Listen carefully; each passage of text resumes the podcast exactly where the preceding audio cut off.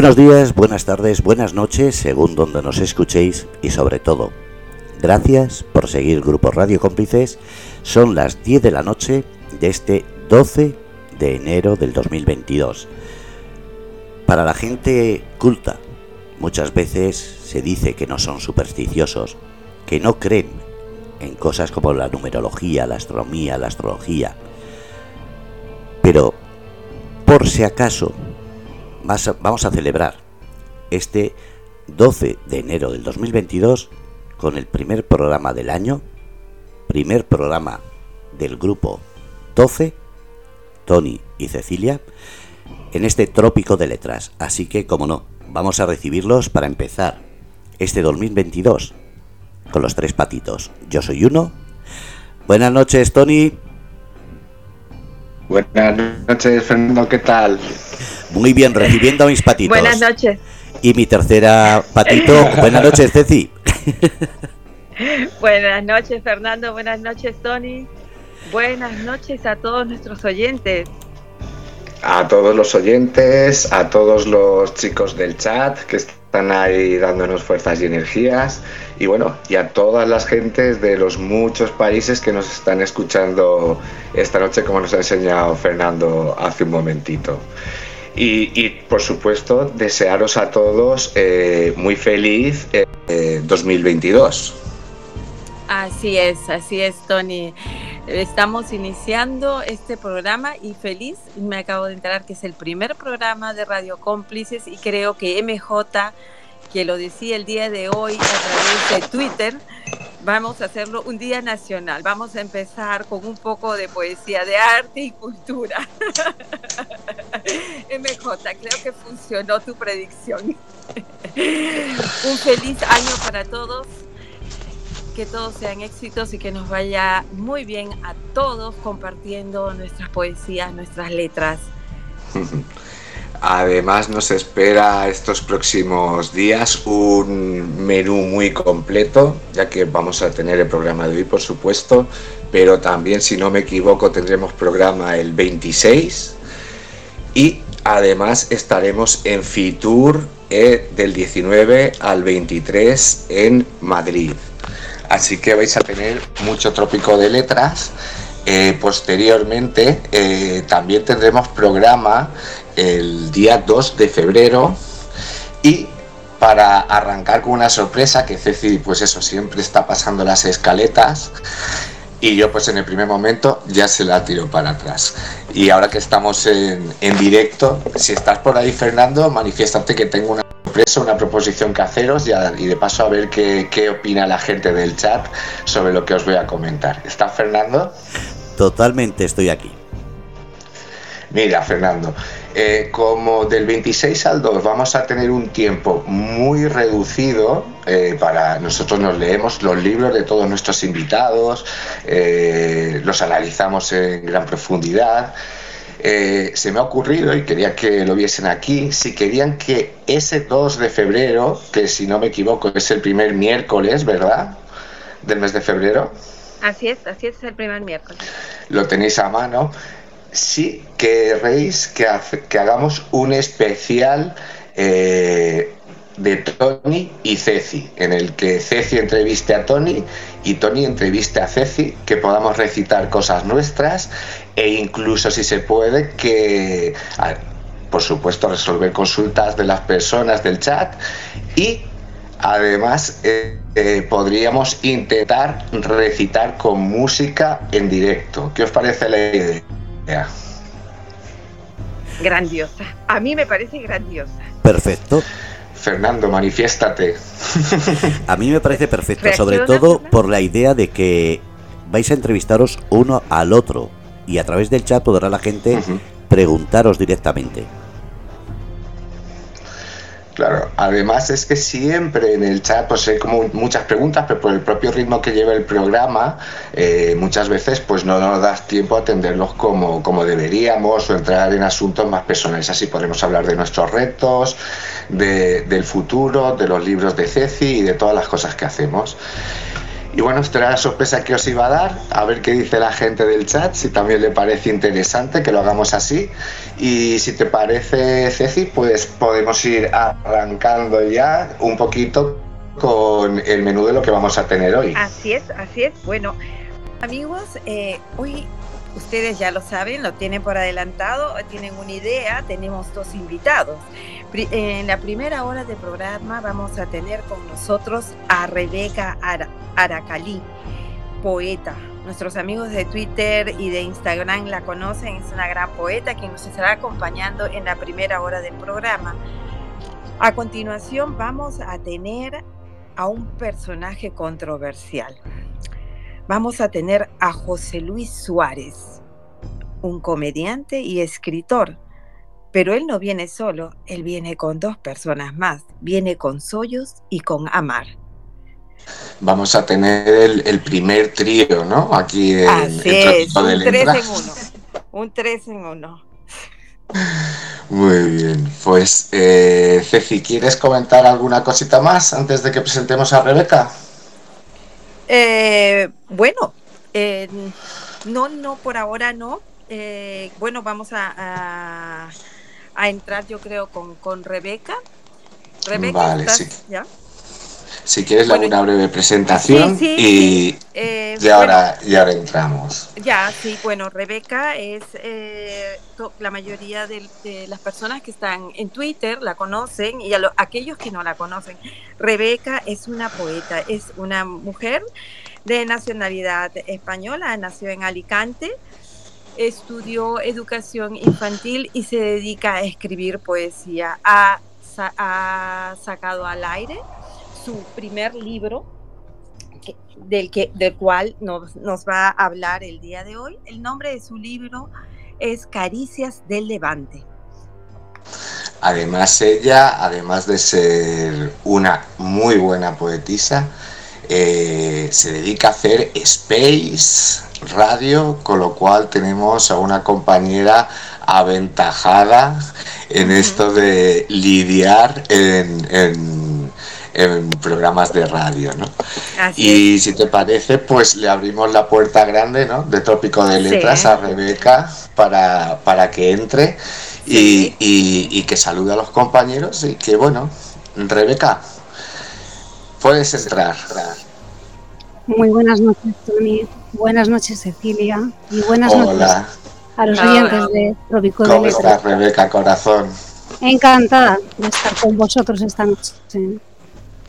¿Tienes un poquito de nervios o tranquilita? Hombre, siempre hay que tener un poquito de nervios, siempre. Siempre. Bueno, pero tú estás muy liliada, ¿no? Porque coméntanos un poquito, antes de entrar en el libro, eh, todo lo que tú haces eh, en radio, en Twitter. Eh, explícanos un poquito, Rebeca. Bueno, ¿Cómo pues se llama tu space? Eh, son los cafés literarios eh, de Rebeca Aracil con su marino de hojalata. Colaboro con la revista digital. Son los miércoles y los domingos a las 6 de la tarde. Y entrevistamos, bueno, entrevisto a un escritor eh, o poeta.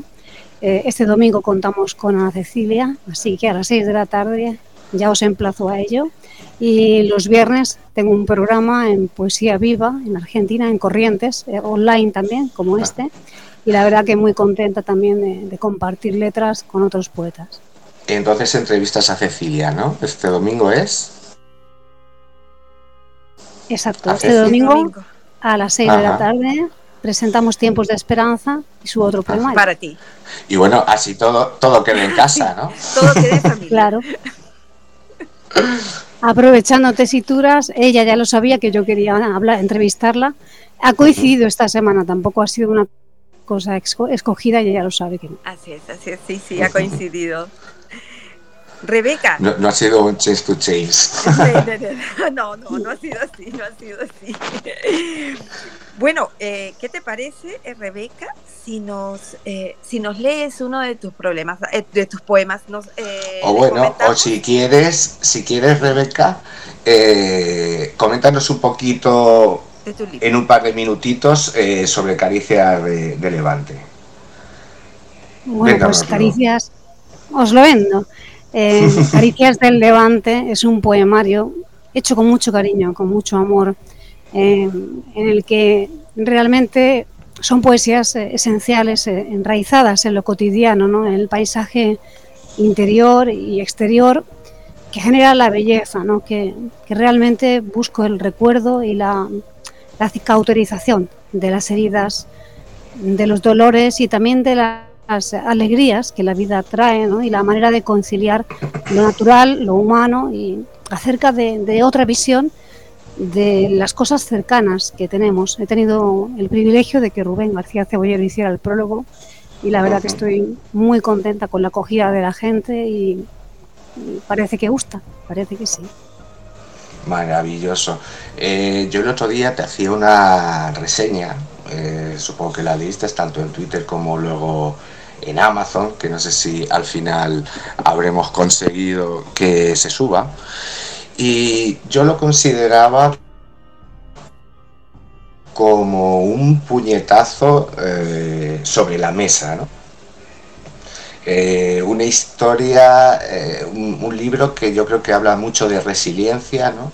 que habla de superación y que habla también un poco de, reconciliación ¿no? con la propia vida. Así es. Ahí hay todas esas partes, la parte en la que pues se recuerdan cosas que no han sido gratas en mi vida, ¿no? que recuerdo, otras que han sido una bendición y esa reconciliación y alegría con el amor también hay, los pasajes de la vida, el amor, las voces, esas voces que, tenemos todos ¿no? dentro. Una, una de las cosas, Rebeca, que yo rescato eh, en tu libro es que em, hay, hay partes muy duras, muy dolorosas, de, que se demuestra, que se ven, que se leen en el libro, sin embargo, se rescata la esperanza y el amor se mantiene vivo. Hay una fluidez, hay una suavidad increíble, a pesar de todo, y es una fuerza, es una fuerza de, carácter. Y bueno, eh, tú nos lo dices en uno de tus poemas, ¿no? Pero bueno, eso ya lo leeremos adelante, o nos lo leerás en adelante que si quieres podemos empezar con el con el primer recitado de Rebeca.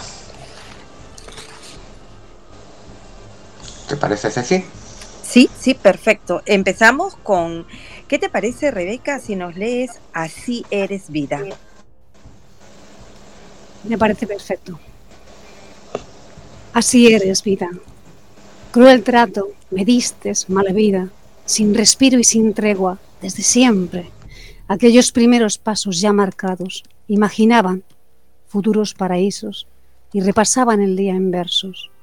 Paliaban el dolor que el presente me daba e intentaba en soledad olvidar el pasado. A solas me rompía y me reconstruía golpes. Me sigo recomponiendo a veces, cada día. No cejaste en tu empeño, pero me hiciste fuerte, alegre, bendita, generosa. Me colmaste de aventuras.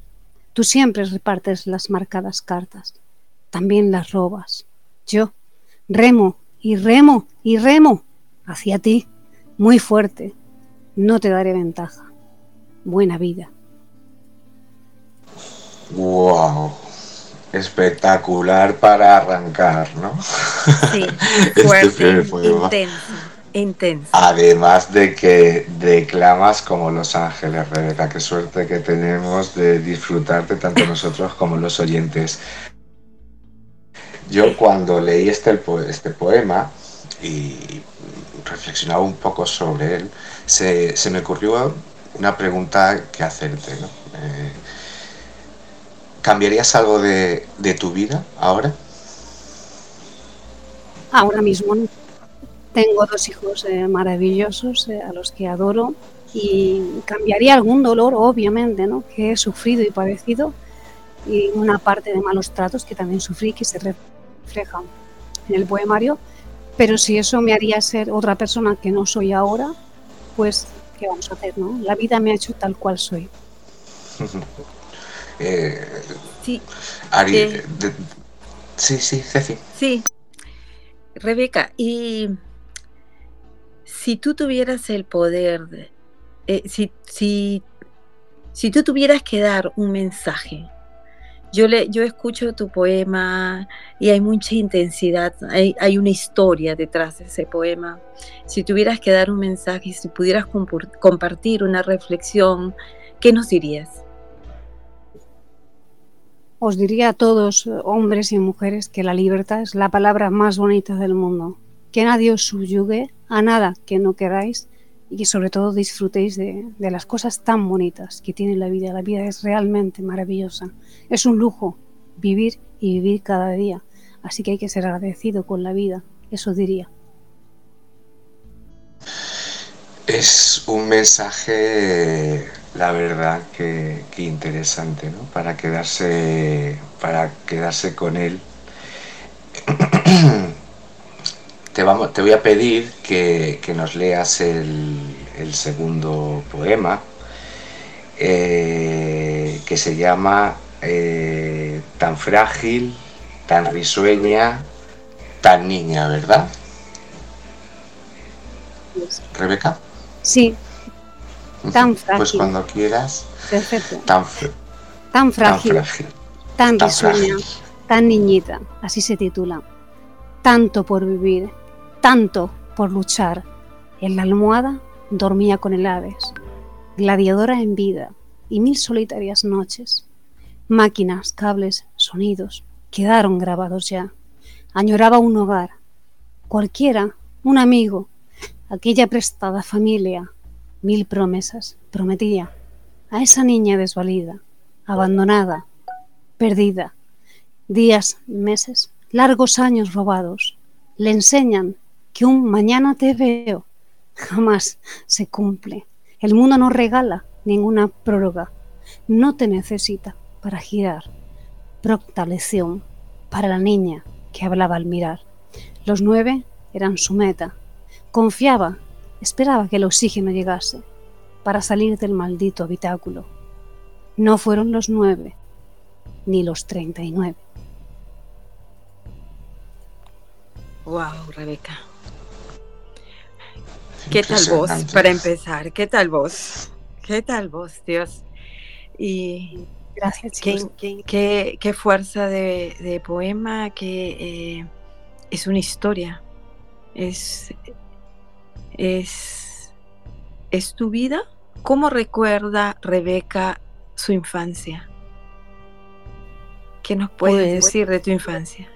Mi infancia fue, pues como dice el poema, en esa habitación gris y blanca. eh, siempre ingresada. Yo he tenido una salud muy frágil, de hecho llevo 20 años eh, jubilada por enfermedad, tengo 48, no me importa decirlo, me jubilaron muy jovencita por muchos eh, diversos problemas autoinmunes y asmas, por eso digo que el oxígeno llegara. Así recuerdo mi infancia en un hospital, también había cosas buenas, claro, cuando salía de allí algún día, pero eran escasos los días en los que yo podía salir del hospital. La verdad que no tuve una infancia común para nada. eh, y leía mucho, mucha poesía, mucha poesía, todo lo que caía en mis manos. Acababa leyendo y escribiendo también, curiosamente. Curte mucho, Bellísimo. Rebeca. Curte mucho una infancia así. Curte muchísimo eh, y te prepara eh, para, como a mí me ha preparado para luego lo que todo ha venido ya en ese tema de la salud relacionado, ya lo ves de otra manera, ¿no? Para mí no es una novedad estar enferma o estar ingresada, es algo cotidiano prácticamente, ¿no? Entonces, claro que curte, curte el alma eh, y también te hace más empático, ¿no? Yo tengo una, yo reconozco que tengo quizás una, empatía excesiva con los problemas de todo el mundo. Entonces eh, es una carrera de otro tipo, pero es una carrera, este, este vivir así, vivir eh, con enfermedades y con ese lastre que traer, enfermedades tan, tan duras como el lupus, como eh, la colitis ulcerosa, la diabetes, etcétera, etcétera, eh, son una lección, sí. Te enseñan mucho. Claro, es que Pero te dio fuerza. Sí, me preparó, me preparó muchísimo para lo que luego eh, otras cosas que la vida me tenía preparada y yo no lo sabía. Eh, bueno, me hizo fuerte, la verdad que sí, me hizo fuerte. Es que temas así como el lupus y esto no parece que solo lo vemos en series como House y todas estas cosas, ¿no? Y lo tratamos un, poco eh, de, manera, pues, no sé, mm, como lejana, como algo que no nos sucede a los demás y luego es muy, muy curioso, ¿no? ¿no? Cómo marcan, cómo marcan una vida. Eh, nosotros, Rebeca, ya le han pre-entrevista, ¿te acuerdas? Hablamos de, unos de temas que tú dijiste que lo ibas a hablar, me parece que es muy valiente por tu parte, ya lo digo por adelantado, pero creo que también mandas un, un gran ejemplo a, a, todos, ¿no? Hablamos del tema de, de los malos tratos eh, psicológicos, físicos, de hombres sobre mujeres, de mujeres sobre hombres, aunque ya sabemos normalmente eh, los porcentajes, cómo se mueve, pero nadie está exento de que suceda. Y yo a raíz de ahí el libro tiene, tiene, tiene poemas muy, muy, muy, muy potentes. Yo le recomiendo a todo el mundo que compre Caricias de Levante porque desde luego es un libro que no deja, no deja, no deja indiferente. Es un libro que llega a lo más profundo.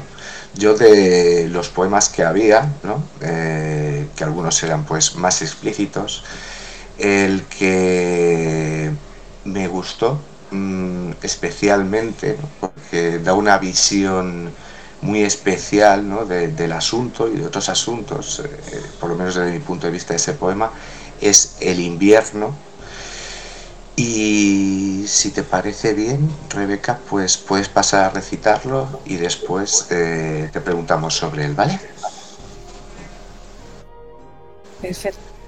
El invierno es una parte de poesías, esta era una parte para mi padre y mi madre. El invierno llegaba, el día de difuntos se acercaba, su amor con crisantemos fiel le agasajaba. Ella recelaba, pero con mil besos callaba, suspiraba, agradecía. No comprendía que su amor con flores de difuntos la enganara. Él, prendado por amor, le susurró, nunca sufras, en cada flor mi amor está. Cuenta, recuenta cada pétalo y verás. Tantos como vidas ambos juntos tendremos, aquí y aún más allá. Wow, qué poema más bonito y más precioso.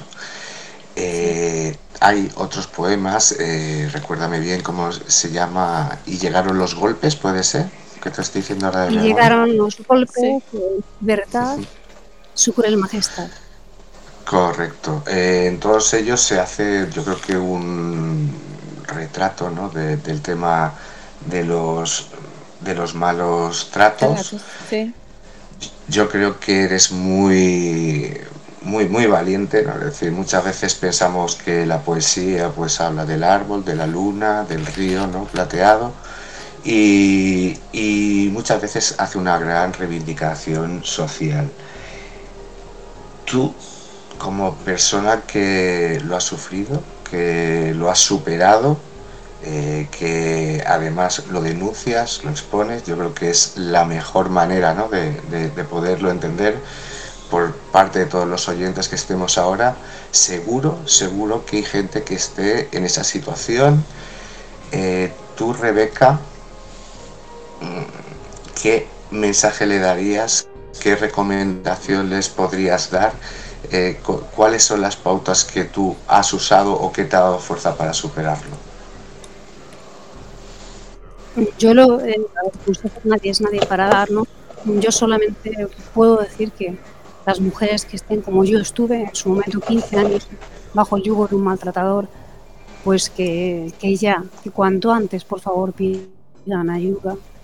Porque a veces eh, no, no es tan implícito, desde el primer día no llega un golpe, desde el primer día no llega una bofetada o un insulto o que te cojan de la pechera y que te empodren contra el, marco de una puerta. Eso a veces no pasa el primer día. A veces el primer día es un insulto o es eh, otra cosa más liviana, ¿no?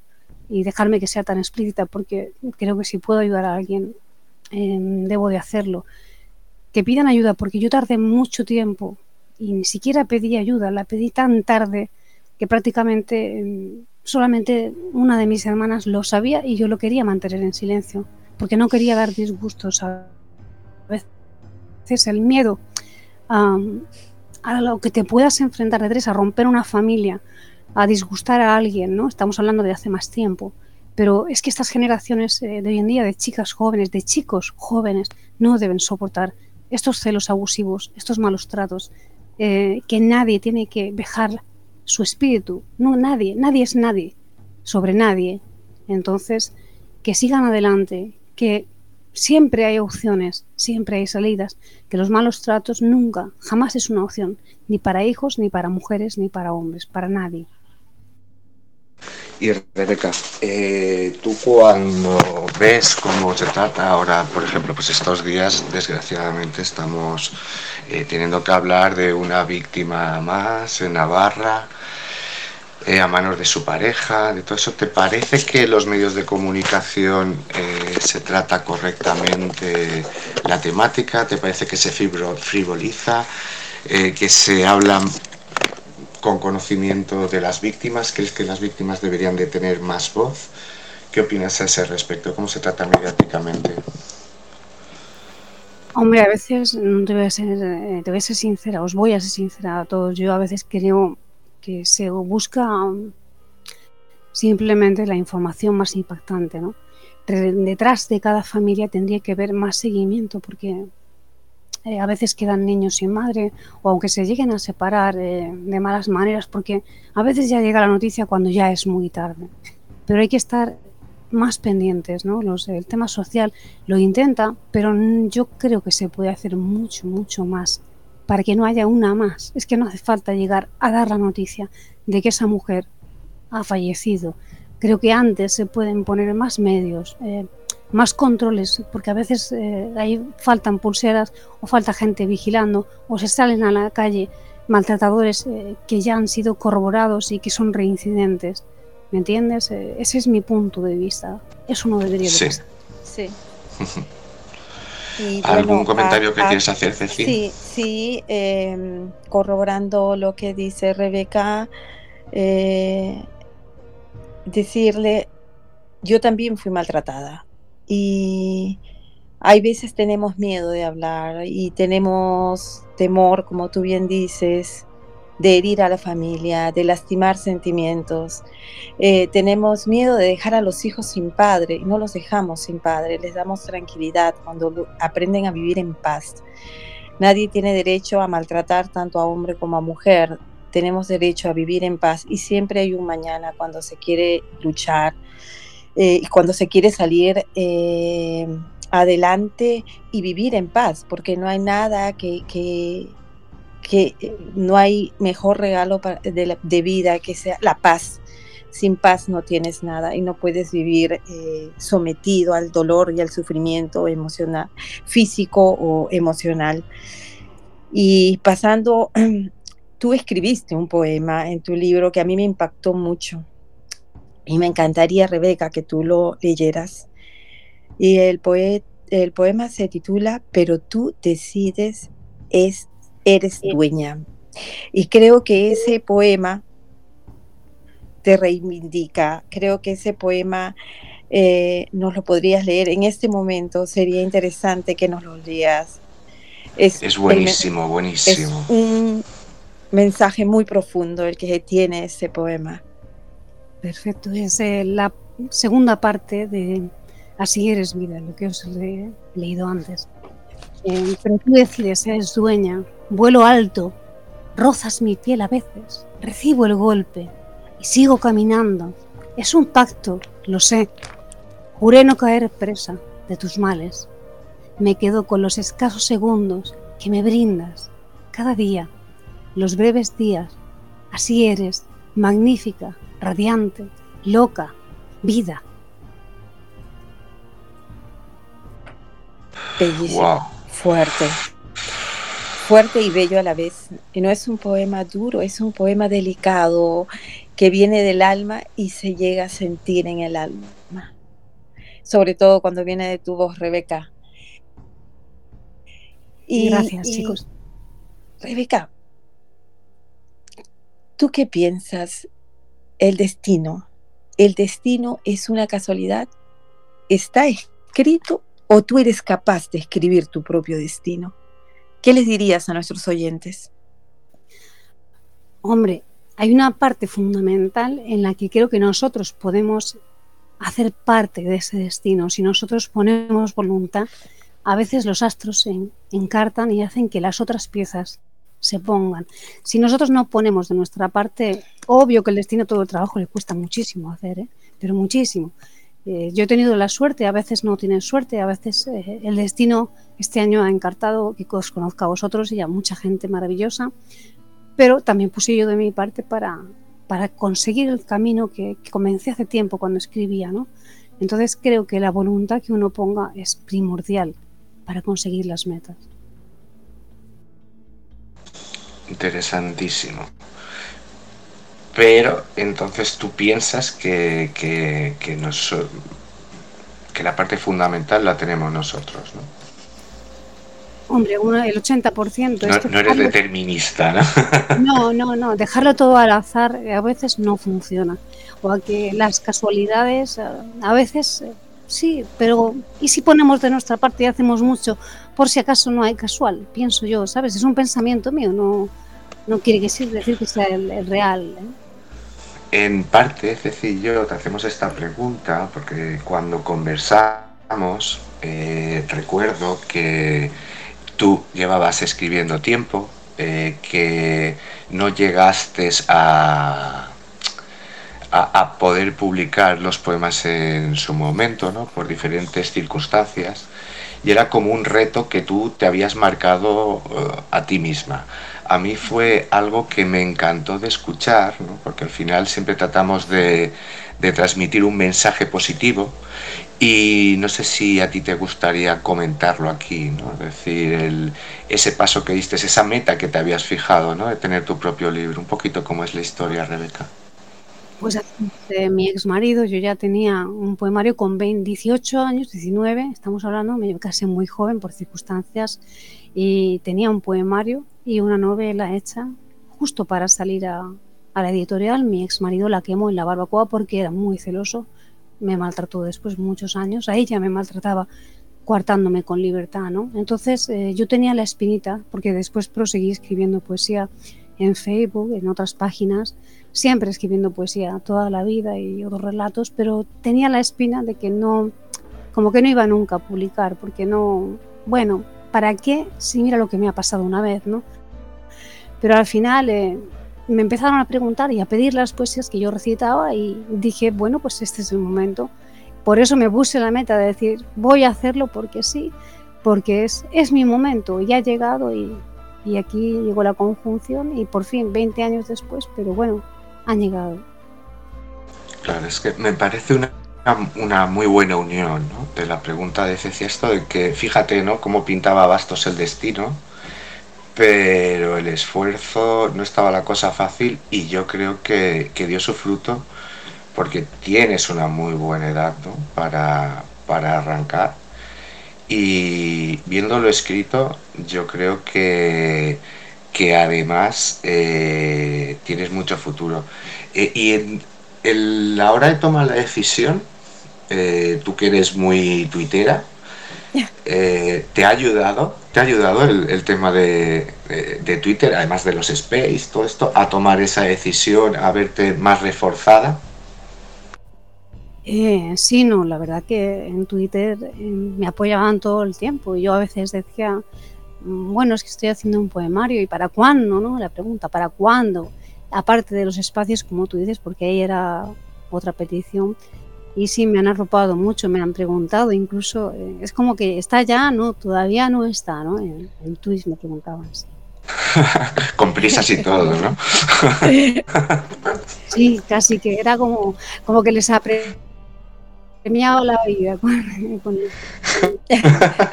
de hecho, eh, supuestamente iba a estar un mes antes o dos y bueno, no siempre, a veces no, acelerar las cosas no es bueno, ¿no? Y bueno, eh, tuvieron que esperar un poquito, pero ya lo, ya lo tienen. Y a nivel de los space y todo esto, eh, tú sabes que soy bastante fiel a los tuyos.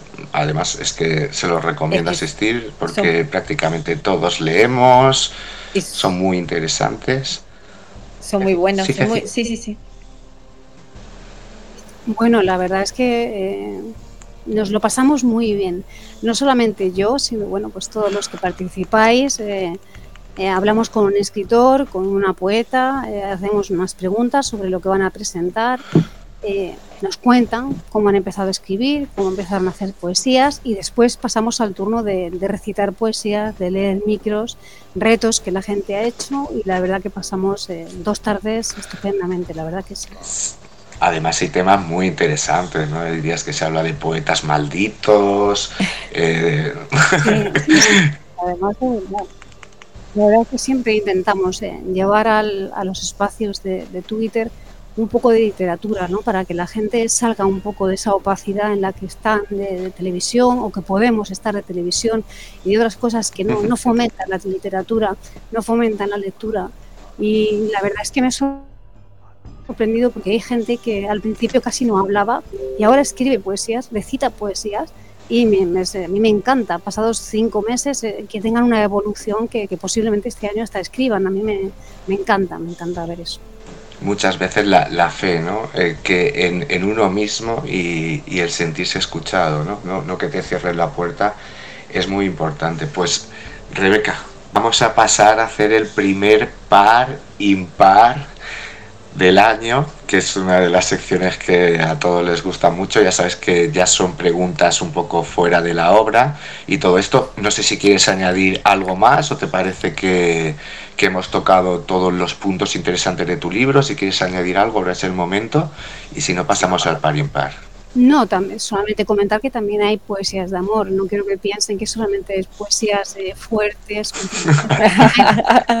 eróticas, de amor, de vida, de naturaleza. De hecho, eh, nada más abrir el poemario está El Levante me acaricia, ¿no? que explica lo que es el Levante, porque hay gente que no es de España que no sabe lo que es el viento del Levante. Nada más ese apunte. Cuéntanoslo, ¿qué es el viento del Levante? Porque ya has visto que hay gente escuchándonos hasta de Alaska, ¿no? Que, por cierto, ojalá ingresas esa persona un día al chat porque es para mandarle un jamón para Navidades. a quien nos escuche desde allí, eh, ¿qué, es el viento de Levante? Y, qué, y bueno, ¿y qué simboliza para ti, no? Porque al final es importante en... Es, es el título, ¿no? De la obra. Claro, simboliza mucho. La verdad que, eh, bueno, el, viento del levante se le llama un viento que viene del este y que llega por el Mediterráneo. Eh, aquí en España, en la península, le llamamos así y creo, si no me equivoco y recuerdo bien, que en parte de, Grecia e Italia también. Pero con seguridad en, la parte del este español, el viento del levante y del Mediterráneo en la parte de, también. Y para mí, Caricias del Levante, que es lo que me has preguntado, significa mucho, porque muchos males, en ese momento cuando me han pasado los malos tratos y otras cosas que me han pasado muchas, em, se las ha llevado el levante. El levante, yo paseaba por la playa tal cual está esa chica en, la portada y yo le hablaba al mar y el mar me hablaba y el viento del levante acariciaba mi pelo, me acariciaba el rostro y se llevaba.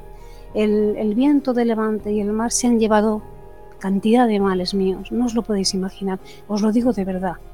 Entonces este poemario tenía que llevarse así. Ay, y míos también. Además, del mismo mar y con el mismo viento. Pues Ceci, si quieres arrancamos el par impar. Así es, yo creo que ahora ya llegamos al par impar y empezamos con la primera pregunta. Y tienes que contestarlas muy rápido, Rebeca. No tienes mucho chance en pensar, tienes que contestarlas. Vamos con la primera pregunta. ¿Roco flamenco? Roco. Wow. Fue rapidísimo. Rebeca es obediente. Tú si le dices rapidez, ella... A ver, que a mí me gusta el flamenco, pero como me dio a escoger, pues si me dan a elegir, rock. Yo soy muy formal y muy obediente, sí. A ver, eh, Rebeca, ¿cantábrico o mediterráneo? Mediterráneo, me encanta también el Cantábrico, pero me, nací en el Mediterráneo, como Serrat. ¿Qué tiene? ¿Qué tiene el Mediterráneo, verdad? Eh, Rebeca, ¿crema catalana o paella? Paella. Ay, los saladitos, ¿no te gustan los dulcecitos? No, es que la crema catalana no me entusiasma porque de dulce soy exclusivamente de chocolate. Entonces ahí la respuesta estaba clara aunque sea de competi, ¿sabes cuáles son las de competición? Sí, me da. No, es que la verdad que para lo que voy a comer, como que me da lo mismo, te quiero decir, como un poquito. es que aquí en mi pueblo le llaman eh, a la crema catalana y esto la piden de competición cuando viene con un chorreón de whisky por encima. Ah, vale. Pensaba que decías la paella de competición. Digo, para lo que voy a comer ah, tampoco me da igual. Para competición de paella yo. Un día tendré que invitar a todos estos del chat a que se coman una.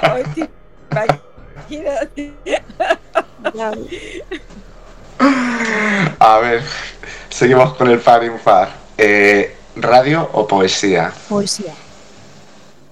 Poesía siempre. Por encima de la radio y todo. Sí. La poesía es mi vida. ¿Qué es para ti la poesía, Rebeca?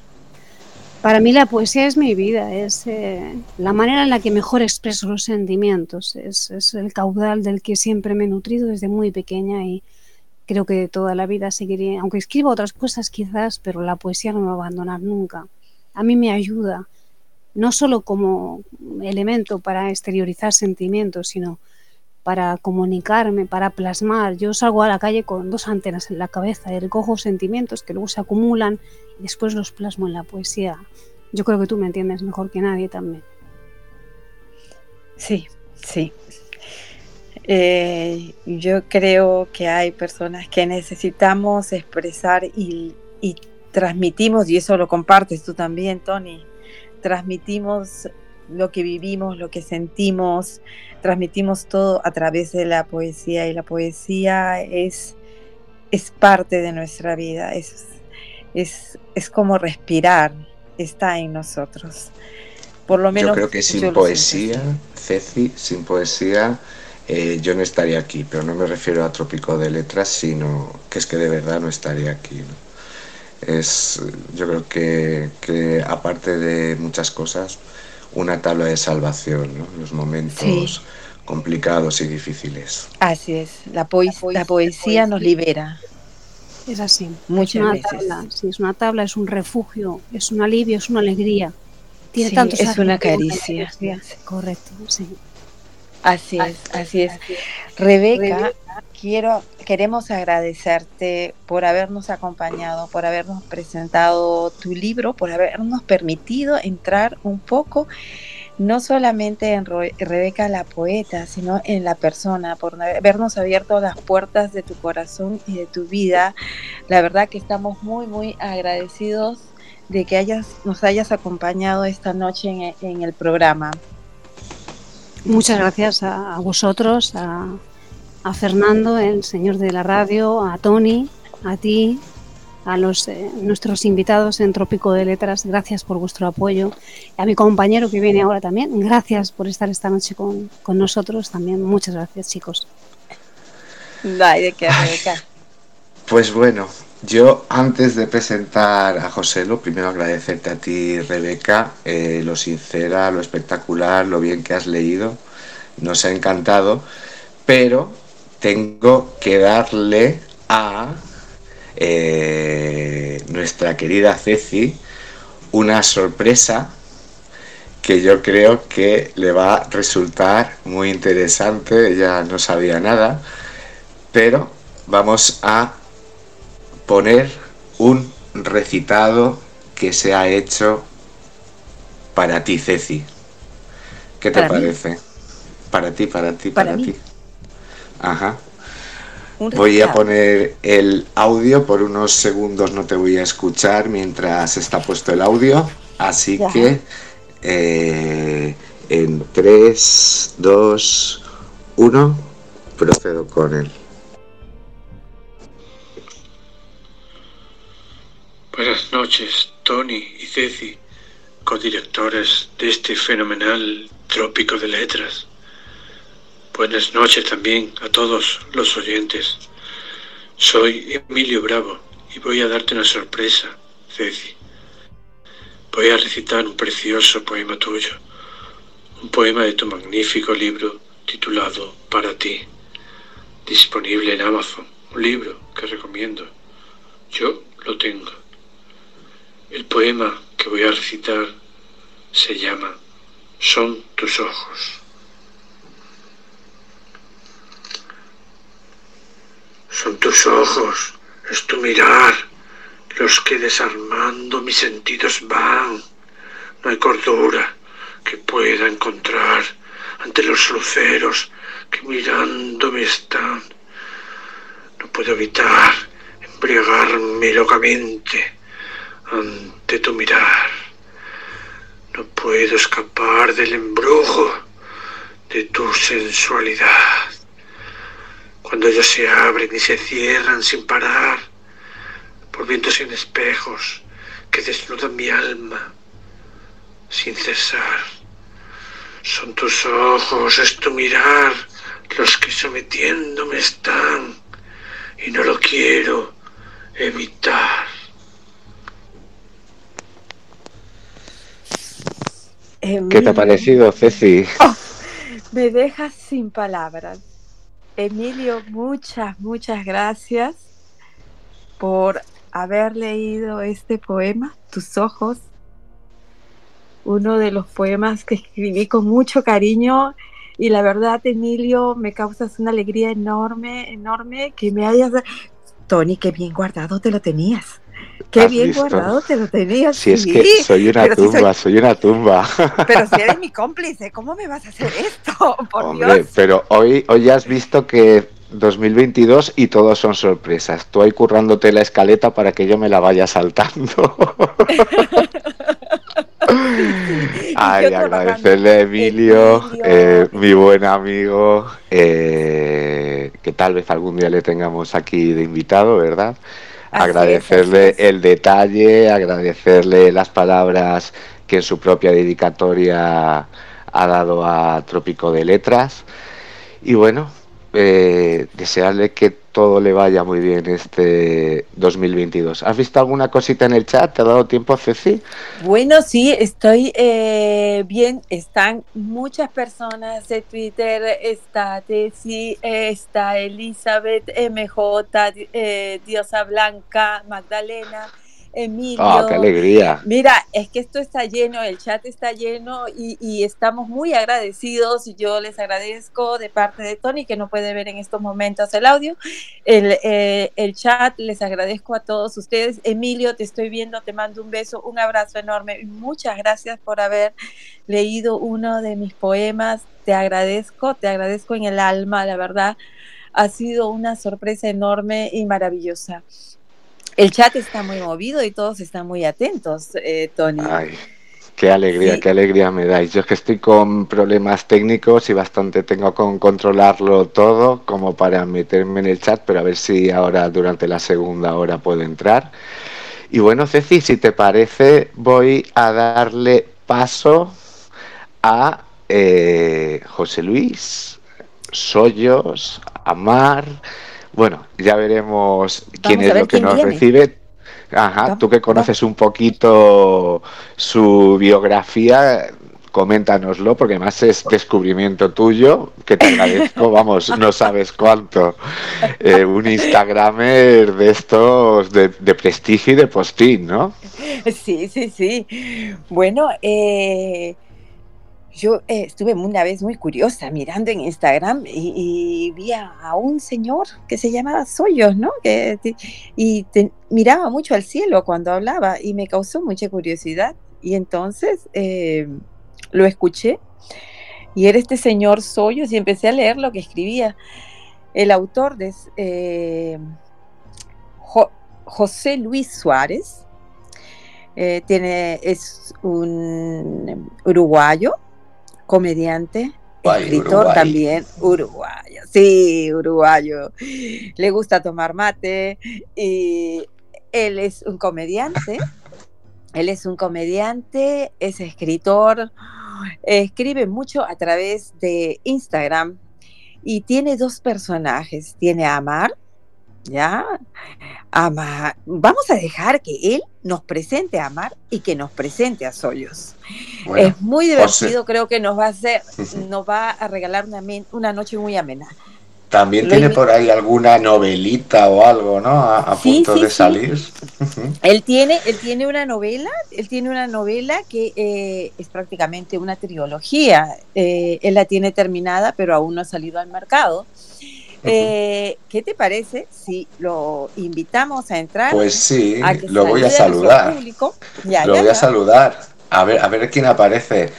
José Hola, ¿cómo andas, Tony? Ah, ¡Amigo!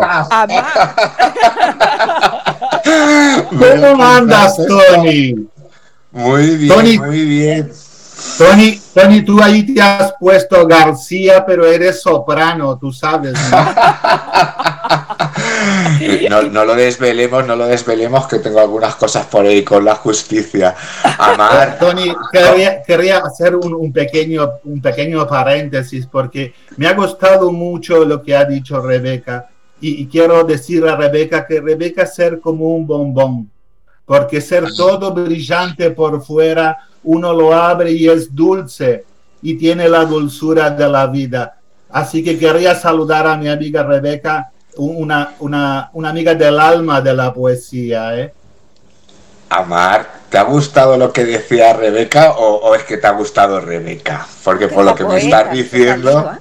Hasta poeta. Amar, Amar gusta, gusta de Rebeca y gusta de poesía. Pero yo voy a ir el domingo al programa que tiene con Ceci, con Ceci Pedroche para venderles un poquito para venderles un poquito de oro, porque tengo unas, unas cositas que me traje que son muy lindas, para que brillen más las chicas, ¿no? Que es lindo que brillen. Inshallah, Amar, ¿eh? Amar, usala, te tengo que hacer una pregunta. Eh, ¿Cómo va la venta de, la, de las sales? Digestivas. te voy a decir una cosa, Tony. Tú, dejaste la refrigeración de la camioneta prendida. Gran error, Tony. Gran oh. error, ¿eh? Llevaste la quiebre es, muy Tony. No, es muy primario de un soprano hacer este tipo de cosas. La camioneta tenía que quedar apagada, Tony, si no, ¿cómo calentaba el canapé? Me lo tienes que explicar más detenidamente. Es que tus planes, Amar, son demasiado complejos para mi, mi mente, que es muy simple. No tienes, no tienes. En este momento estoy entrando yo, si me permiten. Hola, soy yo. ¿Cómo, oh, soy yo. Qué, lindo este cartelito que tienen ahí arriba que dice On Air. ¿eh? Está en el aire, ¿no? Esto es un programa de nunca había venido un estudio de, radio. La verdad que me hace acordar cuando escuchaba a Peter Gabriel, que, On the Air, On the Air, la canción. Qué lindo.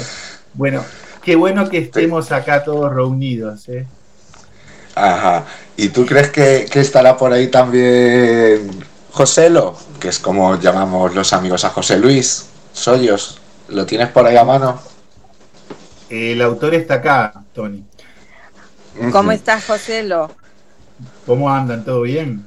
Eh, bien, perfecto, Joselo. Aquí eh, por fin te dejan hablar eh, Soyos de Amar. Bueno, felicitaciones a ustedes por el programa, felicitaciones a Rebeca y muchísimas gracias por la invitación. Un honor. ¿eh? Muchísimas gracias a ti porque de verdad eh, el humor que nos traes en estos tiempos complicados se agradece muchísimo. Además de, ahora cuando te invitemos a leer, la gente va a contemplar pues eh, la, calidad que tienes y, y la profundidad. A mí me sorprendió mucho, pero me encanta, me encanta este, este manejo del humor, de la crítica ¿Cómo nacieron Soyos Llamar? José bueno, eh, en realidad fue una, un momento de mi vida que, decidí eh, hacer algo más personal, algo más mío. Siempre estoy, haciendo cosas relacionadas a la gestión y a la cultura, eh, pero bueno, quería un momento íntimo para mí, una cosa muy personal como actor, como escritor, como gestor, y bueno, dije, con un celular hoy en día se pueden hacer muchas cosas. Y bueno, de ahí surgió este, este personaje, el Soyo Hoyos. Eh, y bueno, de, ahí apareció Amán y bueno, en realidad en Instagram lo lindo que tengo es que tengo muchos amigos que siempre me están aportando cosas y, alimentándome, ¿no? Con sus lecturas, con las cosas que, que voy leyendo de los demás, con las cosas que voy viendo de los demás y eso me da fuerza y también con el apoyo de, las lecturas y de las cosas que, ellos me transmiten, ¿no? Y ahí se fue, fue creciendo son personajes eh, además un poco antitéticos, ¿no? Porque luego, luego les conoceremos mejor en el par impar, pero Soyos, ¿no? Representa un poco la inocencia, ¿no? Ante, ante la vida. Llamar parece que, está más, más concentrado en el tema de negocios y muchos otros, ¿no, José?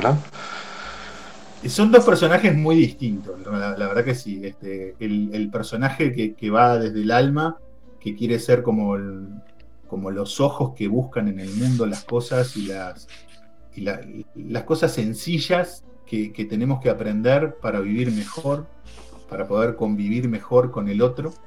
Eh, eso, es hoyo, ¿no? Es la búsqueda de, un equilibrio para el ser humano y, del alma del ser humano en la relación con, los demás y con la naturaleza. Y bueno, Yaman es un poco la, la contracara de eso, ese es el sinvergüenza, el sinvergüenza de el este pícaro. Exacto, que es encantador, porque en realidad, o sea, el sinvergüenza es encantador, si no, no habría tantos sinvergüenzas en el mundo, ¿no?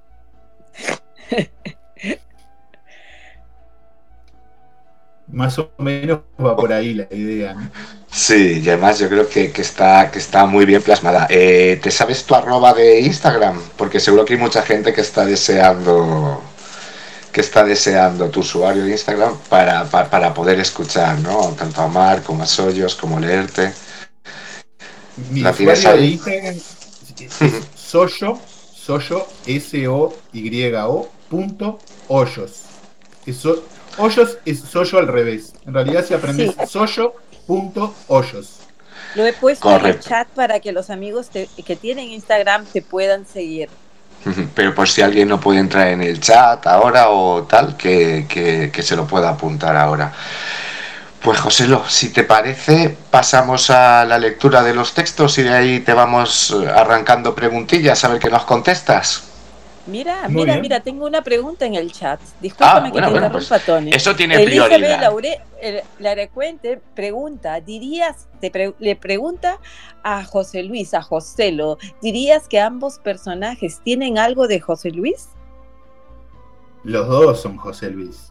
Siempre. uy, uy, uy. ¿Sí? Porque, porque en realidad, en realidad uno en el mundo no puede ser este decir de esto, de esta agua no beberé uno en el mundo siempre es una cosa y dentro es otra. Y más yo que soy un geminiano, ¿no? yo soy un ah, gran vendedor, siempre me he considerado un gran vendedor. Ya, somos tres. tres Géminis. Ya somos tres. Nosotros tres somos Géminis. Entonces, amar es parte mía. Esto, ya no es un trío, esto es un sexteto de cuerda, ¿eh? Por lo menos. ¿Cuántas personalidades aquí? Dios de mi tierra bendita, Ave María. Entonces sí, creo que sí, que, son parte mía, ¿no? O sea, en realidad todo lo que escribo, todo lo que hago en este espacio, intenta ser un poco, este, eh, cuando surgió el espacio, la idea del espacio era un espacio que, que volcara improvisadamente las cosas, ¿no? Se me ocurrieran las cosas y las, hiciera, y las hiciera. Este, por eso, por ejemplo, las grabaciones de Soyo y Amar son casi, casi que al crudo de, lo que grabo en el momento. No es que lo repito 17 veces para, para que me quede como yo quiero, no. Lo hago y como queda, sale. Igual los textos, ¿no? A veces a los textos los releo un poco, pero, o sea, no me preocupa eso porque la idea justamente del espacio de, de Soyo es ese, ¿no? Es, este, es ser lo más... Este, espontáneo posible. Eh, sé que, eh, que, no se puede porque siempre está eh, el inconsciente de uno trabajando, pero pero está, lo intento. Qué, qué, buena pregunta. Le di las gracias a Eli, que no vamos a adelantar nada, pero a lo mejor también la tenemos por aquí a no mucho tardar. José, ¿lo te parece que ahora sí entremos a leer el primero de los textos? Bueno. Pues vamos a ello. Entre todas las cosas pasadas, me quedo con las que recuerdo, las que evocan la sonrisa y el cambio. Las otras no tienen páginas. A mí me encantó. Eh, suponemos, yo creo que hablamos de, los libros, ¿verdad? Sí, claro. José, ¿no? Sí, claro. Eh, y de todos estos, a ver, ¿cuál, ¿cuál es el libro que más te ha marcado? ¿Qué más te ha hecho, como tú dices, evocar sonrisa y cambio? O sea, que voy a decir algo que capaz que la gente me va a colgar en una plaza pública, ¿no? Pero, pero yo te diría que. Lo agradeceríamos. yo te diría que la Biblia, ¿sabes? Porque la Biblia llegó a mí con muy chiquitito, con un vendedor de puerta a puerta que a varios le habrá pasado, que la vendían ilustrada. Y de ahí, este, aunque increíblemente mi, mi pasión por la lectura apareció de ahí. No es que sea hoy religioso, ¿no? Pero la Biblia, la, verdad que me abrió este, un montón de emociones este, y de conocimientos y cosas que en ese momento para ese niño fue, fue un mundo nuevo. Dicen que es la historia mayor jamás contada, ¿no? Y aparte de la Biblia, eh, ¿tienes algún tipo de, de, preferencias por algún escritor o algún movimiento literario? Curiosidad. Mm, me encanta la ciencia ficción. Soy fanático de la ciencia ficción y devoro la ciencia ficción. Es lo que más me gusta leer, ¿no? He, leído muchas cosas, García Márquez, este, eh, Benedetti, o sea, he leído otras cosas, pero, pero la verdad que la ciencia ficción para mí siempre ha sido el, lugar de refugio mío desde muy chico ¿Es el lugar donde se despierta Soyos? Sí, parte de Soyos sí. Este, en realidad es, mi gran amor, por, eso la, novela que escribí es de ciencia ficción, es la novela nunca publicada y 25 años escribiéndola. Este, claro, que dije es la novela de mi vida, porque me llevó 25 años y nunca la voy a publicar. Pero tengo la satisfacción, es como un amor, ¿no? La, quiero montones y, y este, y me parece que, que pude cumplir ese sueño de niño de leer ciencia ficción y escribirme una novela de ciencia ficción, que es para los demás también, pero, pero a mí me, da mucha satisfacción. Genial. Em, eh, José, José Lo, ¿nos podrías leer el segundo texto? Muy bien. Estoy esperando al que me espera al que desayuna mis palabras. Toco, miro, suplico. De oído pregunto. No bostezo hacer un verso por la mañana. No es un silogismo la desnudez. La aridez de la profanación no manifiesta. No es solamente el traje de la tierra, la turbia agua del río que corre, la vena y el filo del puñal españolizado. Son las cosas que pasan sin pasar y te traspasan. Las señalizaciones en un libro, los huesos están cargados de pesos antigravitacionales.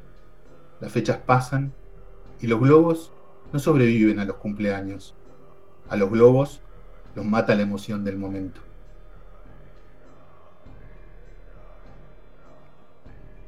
Wow. A mí me encantó este escrito tuyo. Esta es una, una, una reflexión.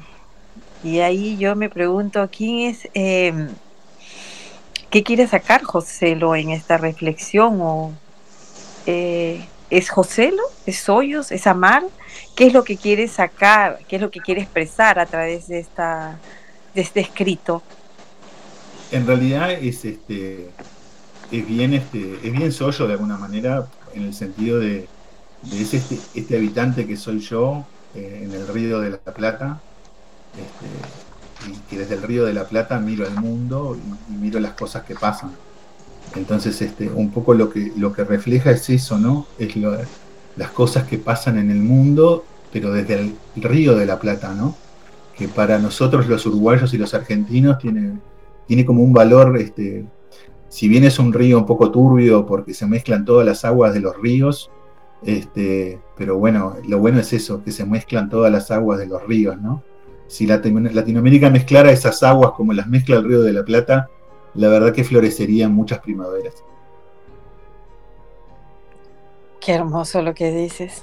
Interesantísimo, ¿no? Es decir, muchas veces también, eh, además, eh, todos los que os movéis al lado de este río, no cabe duda de que, de que tenéis una, una personalidad muy especial, ¿no? Y es un área que yo creo que de la que han nacido grandes, grandes, grandes escritores, pensadores, filósofos. Eh, en realidad hay esa rivalidad eh, que, tanto se comenta entre argentinos y uruguayos o es más mito que realidad, Joselo? Mira, los argentinos y los uruguayos somos hermanos este, por naturaleza, somos hermanos. O sea, cuando los ingleses invadieron de un lado y del otro, este, nos defendimos de un lado y del otro y siempre ha sido así. Eh, lamentablemente siempre hay juegos de intereses en la historia y, que hacen que a veces este, uno quiera abarcar al otro y, eh, este, o uno quiera ser independiente del otro. La rivalidad entre uruguayos y argentinos surge por, por una cosa económica claramente que es el puerto, ¿no? O sea, hay dos puertos en el Río de la Plata y bueno... Claro, claro, por eso, por eso te comentaba la pregunta, ¿no? Aprovechando el río. es, la lucha de puertos, pero, pero en realidad hay, hay un sentimiento de hermandad cultural este, muy grande. Este, eh, te, diría que eh, yo quiero mucho a, los argentinos, ¿no? porque los argentinos en realidad este, son, son, casi iguales a nosotros prácticamente. Este, eh, y, bueno, siempre estamos este, rivalizando con el fútbol, con el mate, con Gardel, con, este, con el mejor dulce leche. Este, siempre estamos en esa. Pero, eh, somos hermanos, pero, pero muy unidos, en realidad. Y, futbolísticamente ya no hablemos, ¿verdad? no, futbolísticamente, ellos intentan, intentan siempre seguirnos los pasos a nosotros. Esa es la realidad. Esa es la realidad. José, eh, vamos a pasar, si te parece, al siguiente texto, que a mí me llamó muchísimo la atención, ¿no? Porque es, es magnífico. Mejor léelo, que lo escuchen nuestros oyentes, porque a mí me encantó. Hay veces que mi escritura es tan absurda, cursi y estúpida, que no sé si mi mente se conecta con mi mano o si mi mano no sabe llegarle a mi espíritu, o si mi espíritu tiene una clara antipatía a la hoja de papel y con alevosía me hace escribir boludeces. Puede que sea todo esto un maquiavélico plan de mi lapicera, por no haberla mencionado primera en la cadena de sujetos importantes. Wow qué potencia, ¿no? Detrás del humor, detrás del surrealismo, detrás de, de, la chanza, eh, nos encontramos eh, profundidad, profundidad. Yo a raíz de este eh, escrito me llevaba a, reflexionar sobre un tema y digo, vamos, voy, quiero, quiero hablarlo con José, a ver qué opina. ¿El escritor nace o se hace, José? Yo creo que el escritor nace este, pero el escritor que nace y no se hace, nunca llega a la flor, nunca va a llegar a florecer. Este, porque es muy importante eh, el oficio de escribir, este, el, tener, este, el decir, bueno, me le va. Eh, creo que era García Márquez que decía, bueno, yo tengo una idea loca y se me ocurre en el baño y salgo del baño corriendo para escribir la idea para no olvidarme. Sí, sí. Este, no sé si recuerdan la anécdota, creo que fuera... Era sí, sí, sí, sí, era él, era él, era él. Entonces, o sea, yo siempre pienso, o sea, eh, en eso de García Márquez y, me digo, no es necesario eso.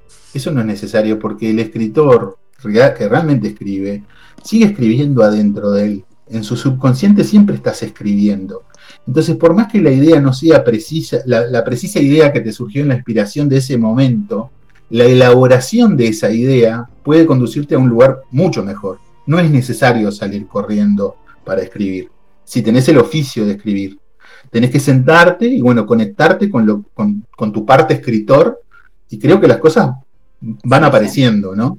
Entonces, para mí escribir es un oficio, pero se nace para escribir, porque hay gente que tiene muchísimo talento natural y que vos decís, no sé, mi hija, por ejemplo, este, eh, es una, tiene una calidad para escribir que, creo que en mi vida la voy a lograr cosechar. Y, este, y, eso se nace así, ¿no?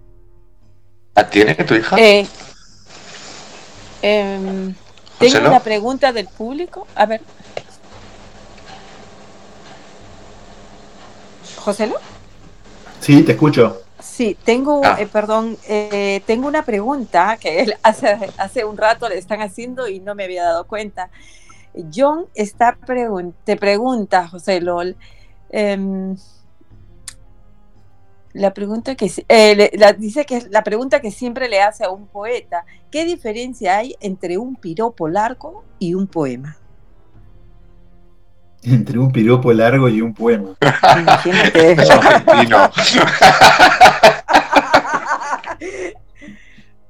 me, está hablando de cosas románticas, ¿no? Porque, Supongo un piropo es, algo, romántico. Y bueno, creo que nada, ¿no? O sea, yo creo en la. o sea, yo no soy muy, muy de, la, de la biblioteca de, creer en la literatura encerrada en una biblioteca. Yo soy más de creer en la literatura como viene de la vida y que recoger la poesía de la vida eh, este, ayuda así la perfecta ortografía, ayuda así el conocimiento de bagaje cultural, pero también ayuda mucho la vida. Entonces el piropo en realidad es, este, sería un canto de junglar, como, me dice mi amiga la pistolera este, rebelde, es un canto de juglar. Entonces la poesía es un canto de juglar, entonces creo que las dos este, pueden tener puntos en común eh, no, no habría diferencia. Ceci, y la pregunta era de John, ¿verdad? La pregunta era de John. John debe estar contento porque esta pregunta la había hecho hace unos minutos y yo no me había dado cuenta. El chat está muy activo. Eh, todos están comentando y ahorita estoy leyendo. Está María, MJ, John, eh, está Libélula Azul, Magdalena. ¡Ah, qué alegría! Eh, tenemos a está una hermana tuya, Gabriela, ¿puede ser? Sí, claro. sí, he estado leyendo, eh, hay mucha gente, el chat está muy movido. Bueno, bueno, Ceci, eh, no te mezcaques, que, te iba a decir, ¿qué, respondes tú a lo que pregunta John? ¿Qué respondo yo a lo que pregunto yo? Ahora me lo preguntas tú. Sí. Ceci, Ceci querida, no te me hagas la que nunca te han piropeado, ¿eh? Tú debes haber recibido varios piropos en tu vida, ¿eh? No vas a mirar para el costado, ¿no? Porque hay piropos que son muy lindos. Yo te podría hacer buenos piropos, ¿eh? Y después tú te pones unas joyas de esas lindas. A mí me gusta mucho el brillo, Ceci, mucho el brillo. Me voy a traer unas joyas de los incas del Perú y me las voy a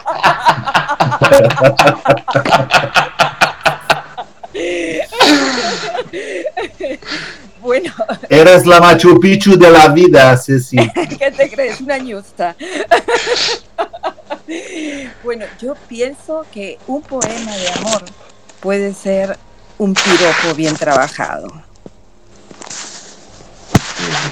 Yo también voy a responderle a John. Para mí no hay ninguna diferencia. No, es broma. A ver, eh, pero sí que es verdad que es un arma de seducción, de expresión eh, muy poderosa, ¿no? Cuando tú le puedes escribir y hacer llegar ese mensaje, ¿no? Yo creo que nunca soy tan yo como cuando escribo un poema a alguien que amo, ¿no? O, a alguien a quien pretendo. Y, bueno, pues hay muchos tipos de poesía, se puede hablar de la muerte, del tiempo, John, de muchas cosas, pero también la poesía como, como herramienta de seducción y como piropo, eh, creo que, hay que seguir desarrollándola y que es una de las formas de, cortejo o de reclamo más bonitas que hay.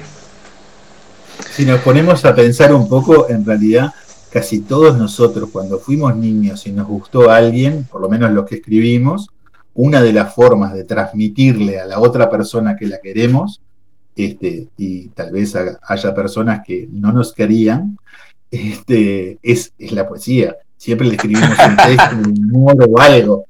eh, por lo menos yo, no sé, capaz que soy el único bobo de este planeta. No, somos dos de repente, o tres, y hay muchos. somos los románticos de este planeta. O grabar, un o grabar un cassette de música con esa letra de esa canción que, que es poesía y que querés que el otro escuche e interprete como, como si fueran palabras tuyas. Grave error, ¿no? Porque después que te ve, la música no tiene nada que ver con la persona. Claro, claro, error, porque además el cantante suele ser mucho más guapo que nosotros y al final lo único que conseguíamos ¿no? es que acabase con, la foto del cantante en la carpeta ¿no? y nosotros a dos velas. Pero bueno, muy, muy buena pregunta, John. Se agradece siempre la, frescura ¿no? de la gente del, chat. Sí, sí, si sigues. Sí, yo le voy a pedir a, a José, a ver si nos puedes leer el siguiente texto. Muy bien. E, e, este sería como, como decía yo, un pequeño piropo este, cortito, porque los piropos tienen que ser cortitos. Una cosa habla sobre la otra. El verso le pide el alma despertar. Oye, Joselo, ¿qué despierta tu alma? bueno, la escritura, la escritura me despierta el alma. Para mí, mi, gran amor, además de mi señora, es este, e, es, mi escritura. ¿no? Desde, me conmueve la escritura, me conmueve escribir, me, crea un estado este, de paz espiritual. Es algo que me viene de adentro, la verdad. Eh, yo hace poco volví a escribir, dejé de escribir, aunque ustedes no crean, 10 años dejé de escribir, pero no tocaba ni una palabra, ¿no? Para alguien que dice que, bueno, que, le gusta el oficio de escribir y que, ha trabajado el oficio de, de escribir, dejar 10 años de escribir realmente fue una cosa increíble que me pasó. Pero bueno, a veces en la vida las cosas tienen que pasar para que uno, para que uno pueda salir adelante, ¿no? Para que uno entienda lo que está sintiendo y lo que está, eh, y lo que, y lo que está procesando dentro de uno. Y bueno, creo que salió un mejor escritor que hace 10 años atrás. No sé si hubiera salido sin ese tiempo de espera. Ajá, y en esos 10 años, ¿qué era? ¿Qué era lo que lo, que, te, lo que te despertaba en, en ese tiempo de espera. Yo me, ha sorprendido, esto no lo habíamos comentado antes, yo también estuve más o menos ese tiempo sin escribir, ¿vale? Digamos que de los 30 a los 40 eh, tuve, bueno, por circunstancias personales, por gente que no lo valora mucho, ¿no? En tu entorno, no escribí. Eh, ¿Con qué llenabas ese tiempo? ¿Lectura? ¿Fútbol? Eh, la no, en, en, en, general a mí me gusta mucho este, el cine me encanta, me encanta ver cine, me encanta, pero, pero ese tiempo es por el tipo de trabajo que yo tenía que me absorbía eh, de determinada manera mi, mente. Entonces, claro, mi alma no podía estar este, escribiendo, no, no, tenía tiempo para eso, ni estaba en el punto de sensibilidad que tenía que tener para escribir.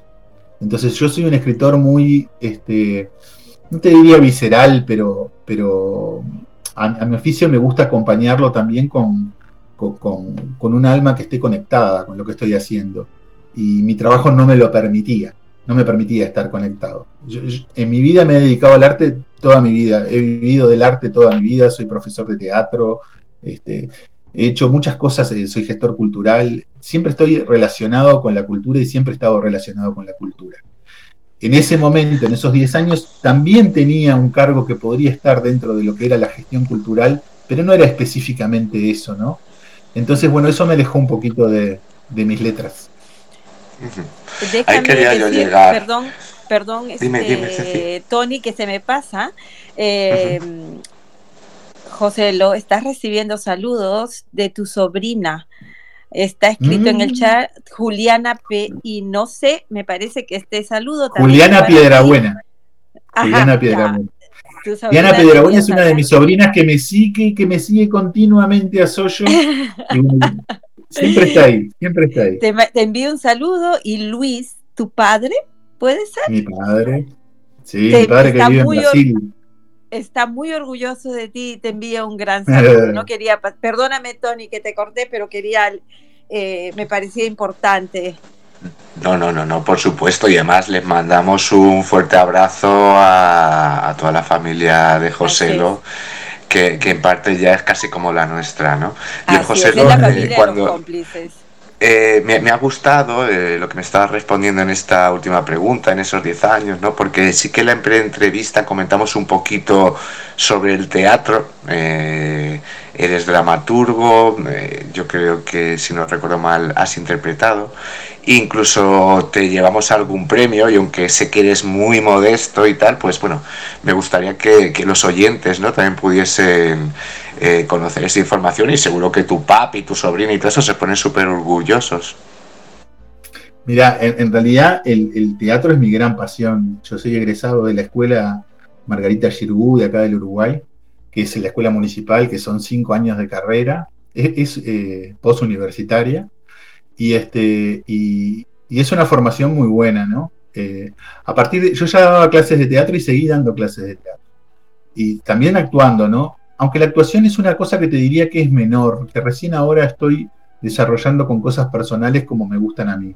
Siempre me he movido más en, guionar, en escribir obras, en dirigir obras, este, en, enseñar el teatro. Tengo pasión por enseñar, me gusta mucho enseñar eh, teatro y disfruto mucho de eso.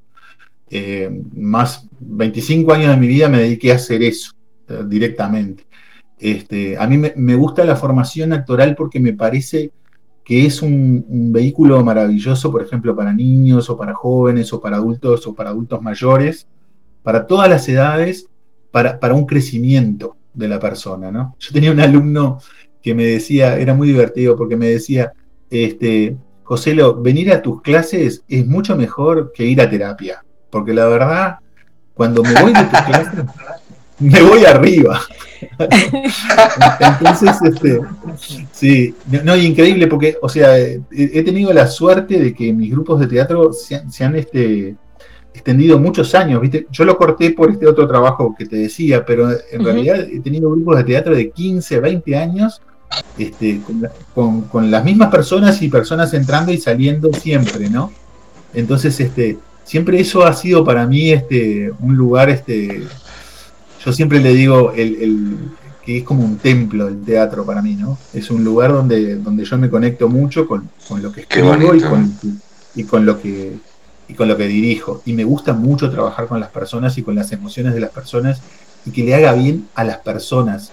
Porque mi objetivo, o sea, te estoy hablando de un teatro que, es más, este, podríamos llamarlo amateur, aunque eran excelentes las obras, pero, pero el teatro profesional a veces es el mundo de la, del comercio, del teatro, y que bueno, la gente quiere la carrera y ser el mejor actor y esto y lo otro. El teatro más vocacional y de enseñanza eh, te ayuda al espíritu humano, ¿no? A salir adelante en situaciones difíciles, a poder hablar mejor, a poder moverte mejor, a poder imaginarte cosas tuyas, a sentir cosas tuyas y del otro. Y ese es un lugar que a mí me encanta, siempre me gustó. ¿Te gusta Darín? ¿Me gusta qué? Ricardo Darín. Sí, me encanta, me encanta, me encanta Esbaraglia también. Este, me parecen excelentes actores. Yo soy muy malo, Tony, para los nombres. O sea, eh, si vos me preguntás nombres de cosas, yo tengo muy buena memoria, pero los nombres mi mujer, mi, mujer Elisa, que aprovecho para mandarle un beso enorme, que ahora justo no está. Ah, qué lindo, qué este, lindo. Siempre dice que yo invento palabras, ¿no? Que vivo inventando palabras. vivo inventando palabras o digo cosas que no son. O sea, eh, le pongo nombres a las cosas que no son. Este, pero bueno, está. Esa es mi mente que a veces va más rápido que mi corazón, o mi corazón que a veces va más rápido que mi mente. Y además, José, es que ya te estamos sobreexplotando Así que te vamos a despedir, pero para hacer el par impar, si puede ser, vamos a pedir que se quede en Soy llamar. Si no te importa, Joselo. No, claro, claro. Gracias, eh, Joselo, por haber estado con nosotros y ahora se queda, pues, Soy llamar.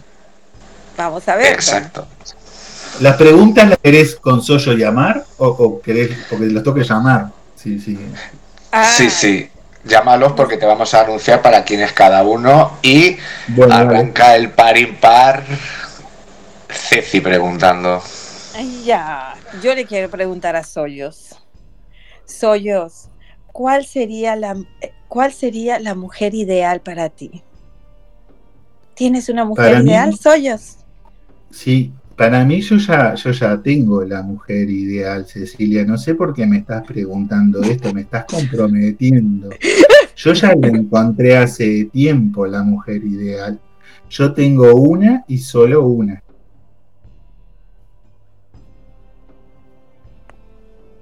¿Quién?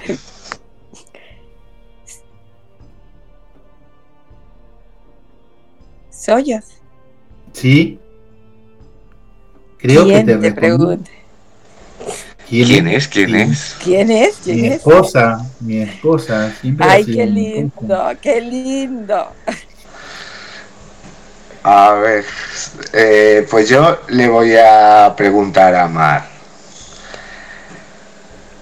A ver, Amar, ¿cómo se conquista a una mujer? ¿Con petróleo o con oro? Hostia. Hostia. Me ha salido un poco español, creo.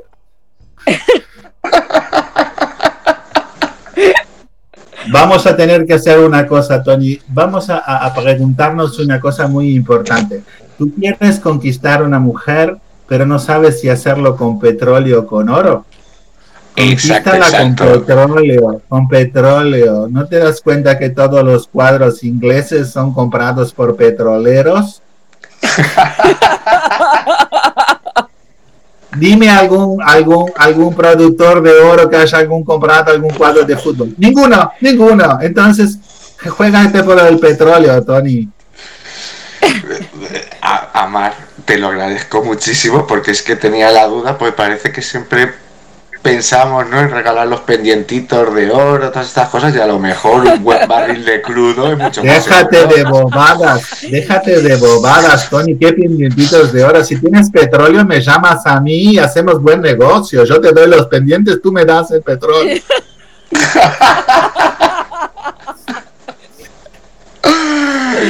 A punto, tomo nota de los expertos, Amar. Ya sabes, Tony, siempre tienes que preguntarle a Mar. Sí, sí, sí, sí. A ver, ¿estará Soyos por ahí? Sí, dime, Cecilia, te estoy escuchando. Me, me- Sí, Soyos. Te quería preguntar cuál es el peor de tus sueños.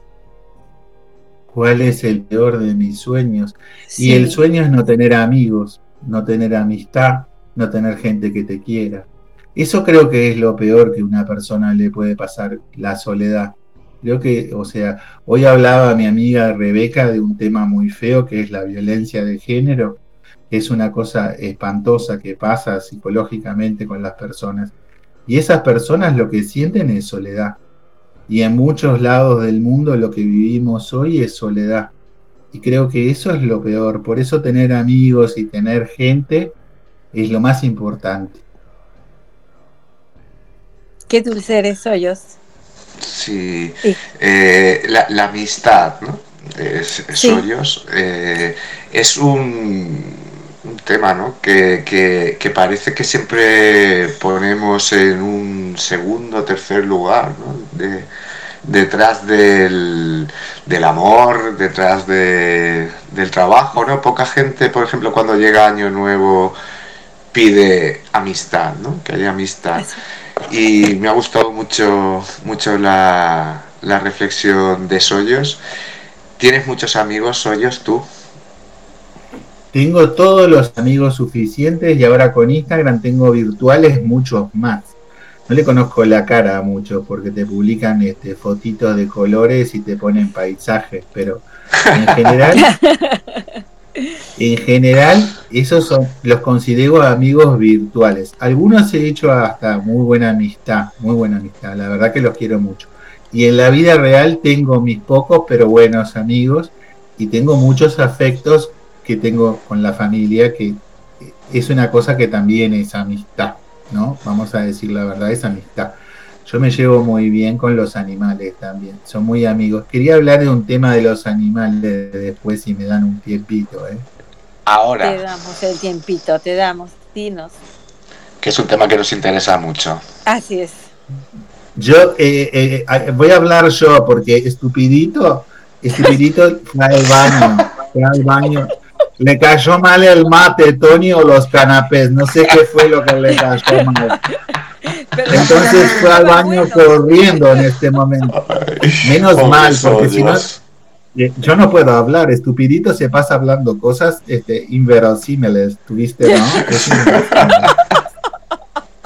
Hablar de amistad. Déjate de joder, ¿eh? Bien. Lo que quería hablar, quería hablar de mi maravilla. Ah, yo adoro el Papa, a Francisco. Quería hablar de Francisco en este momento. Porque soy muy religioso. Sí, soy muy. Yo creo, yo creo que en la vida tiene que haber más visionarios y Francisco es un hombre muy visionario. Tú escuchaste, Tony, que últimamente estuvo hablando sobre la soledad de las personas en el mundo, que hay muchas personas solas y todo.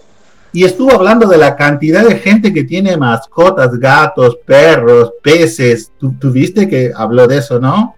De eso hablo, de eso hablo. Es increíble. Y que dijo que esas personas tendrían que, tendrían que no tener esos animales, porque en realidad tendrían que tener otras personas, porque hay personas que están solas.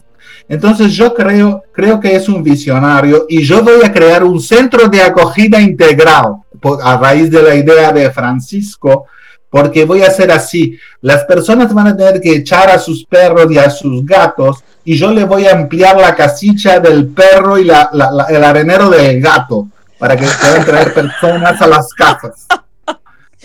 Porque de esa manera vamos a aprovechar y vamos a hacer una acogida integral sin cambiar mucha cosa, porque claro, capaz que la persona tiene un apartamento con un solo habitación y no tiene lugar para mucha gente, pero tiene la casucha del perro. La ampliamos un poco y van a entrar las personas ahí. Entonces yo creo que Francisco ha sido un visionario. No sé qué pensará Francisco de Asís de él, pero bueno, son franciscos diferentes, evidentemente. Muy diferentes, muy diferentes a este nivel. No he, podido todavía eh, solucionar el tema de las peceras, porque parece que los humanos no tienen, no tienen branquias. Entonces ahí no, no lo puedo meter adentro de la pecera. En ese aspecto no he podido solucionarlo integral, pero yo voy a crear este centro de acogida también para todos los animales que ya estuve hablando con un amigo de Siberia, que allá van a recibir todos esos animales eh, gratis, gratis, gratis para poblar el mundo de animales. ¿eh? Siberia está muy, muy, muy, muy falto de animales y, y vamos a poblar esa zona. Te dejo con estupidito que yo, este, yo, creo, yo, creo, que los chihuahuas disfrutarán mucho allí en Siberia. Creo que sí, Tony. Creo que sí, porque es un, es un, es, un pancho, es un Frankfurter, ¿no?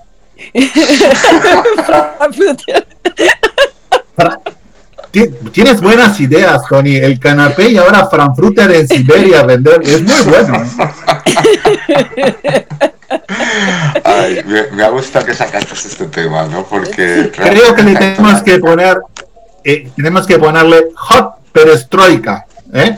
Hot, perestroika. Porque es algo nuevo. buenísimo, buenísimo. A, raíz de esto, eh, qué importantes, ¿no? Son, son las mascotas para para las personas que nos gustan animales, ¿no? Y, y, qué Es horrible, Tony, Tony, es horrible eso que te acaba de decir Amane. Te, aviso que yo no estoy para nada de acuerdo. Me parece que es una cosa espantosa separar a la gente de los animalitos. Me parece una cosa espantosa. Tenemos que solucionar el problema de las personas en el mundo, estoy de acuerdo, pero no vamos a andar cortándole los afectos a las personas con los animales. Es una cosa insólita. Claro que no sé qué mente se le puede ocurrir. No sé a qué mente se le puede ocurrir semejante disparate, pero bueno. Vamos a pensar que al Papa le cambiaron el libreto. Al Papa le cambiaron el libreto. ¿De perros o de gatos o de alguna mascota exótica, así como cocodrilos o cosas de estas? A mí, a mí personalmente lo que me encantan son las ballenas, pero no la puedo tener en casa.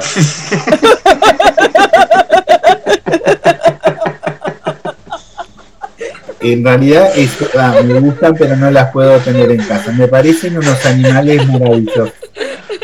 Y después me da lo mismo el gato, el perro, el pez, el lagarto. O sea, puede ser cualquiera de los animales, cualquiera me viene bien.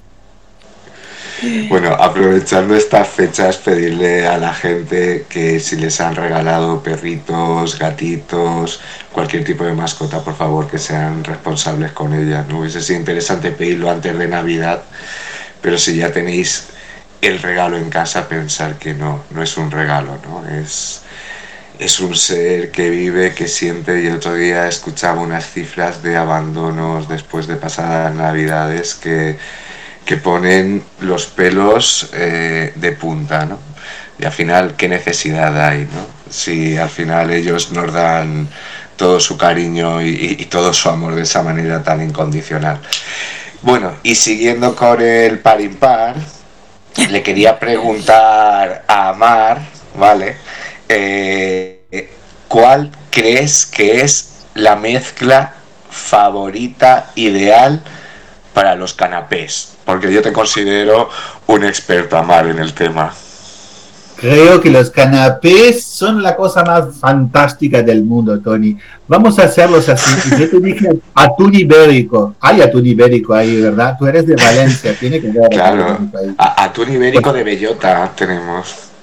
Pues le encajamos el atún ibérico, pero, pero tu, fido, tu fido, este, Tony, eh, tenemos que vender el antiácido, si no, no va a servir, ¿eh? Natural, fresco, no. ¿eh?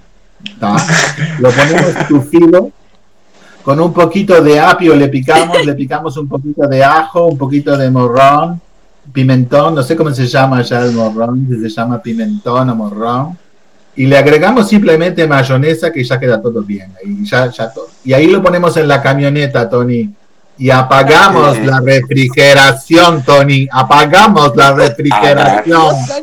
Te voy a contar lo que ha pasado. Yo por, colaborar en tu negocio y porque pensaba que me podía llevar algún tipo de comisión, eh, en lugar de poner el aire quería poner la calefacción, pero me equivoqué, ¿sabes? Con estos coches tan sofisticados. Yo te iba a poner ahí la calefacción a tope para, para, que hicieses ese gran negocio. Tú, de los sopranos debes ser del último de los sopranos, ¿no, Tony? Yo sí, el, más tonto de clase. a repetir el ciclo, Tony. bueno, bueno, creo que ya es el momento de que entremos a Trópico Canela. Ya, Soyos, este... Eh, explicar un poco lo que es, por si no lo saben, Soyos llamar. ¿Sabes lo que es el trópico canela? ¿Tienes una idea? Yo, no, tengo idea de trópico canela, pero me encanta la canela, ¿eh? hace muy bien canela. ¿eh? y a nuestros amigos también, bueno, trópico canela es eh, una parte de nuestro programa en la cual nosotros exponemos audios de poemas sensuales escritos eh, a través de un, un concurso que se realizó y vamos a escuchar esos poemas y luego los podemos comentar. Correcto. Y entonces, eh, Soyos y Amar, os damos la oportunidad de que os podáis ir a casa a descansar ya o, si os queréis quedar con nosotros para comentarlo, lo que prefiráis. Yo me quedo por acá, Tony, si no te molesta, porque me encanta el calorcito, ¿eh?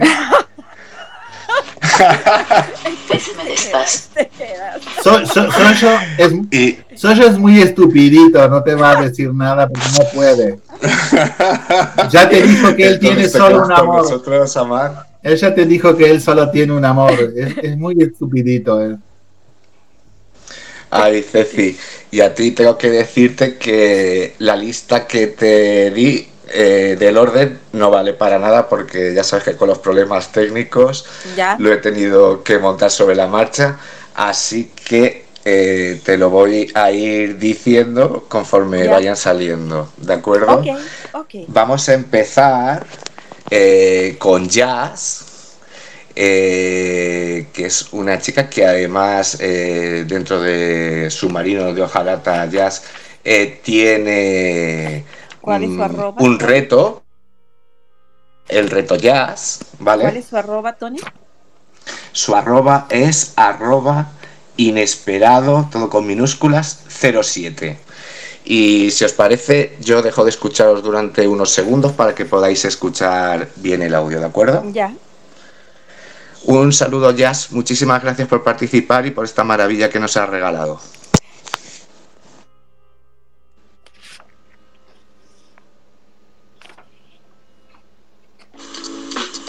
Bésame despacio, sin miedo al que dirán. Esta noche seamos amantes furtivos, navegando entre sábanas de seda. Desliza tus labios como el viento, acariciando mis colinas. Quiero sentir tus dedos, entonando melodías que despierten mi deseo. Seamos amantes esta noche, que entre el caudal de tus ríos me quiero perder.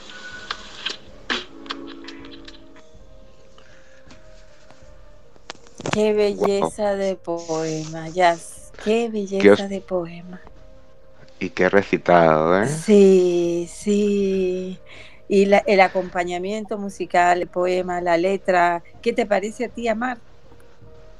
Me parece maravilloso, me encantó lo de las colinas.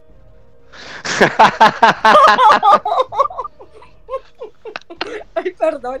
Yo vi, yo vi valles, vi valles también, eh, tiene una visualidad terrible. Vi todo, todo, todo el paisaje. Vi. A mí es un poema que personalmente me encanta también. El uso de las colinas me ha gustado mucho.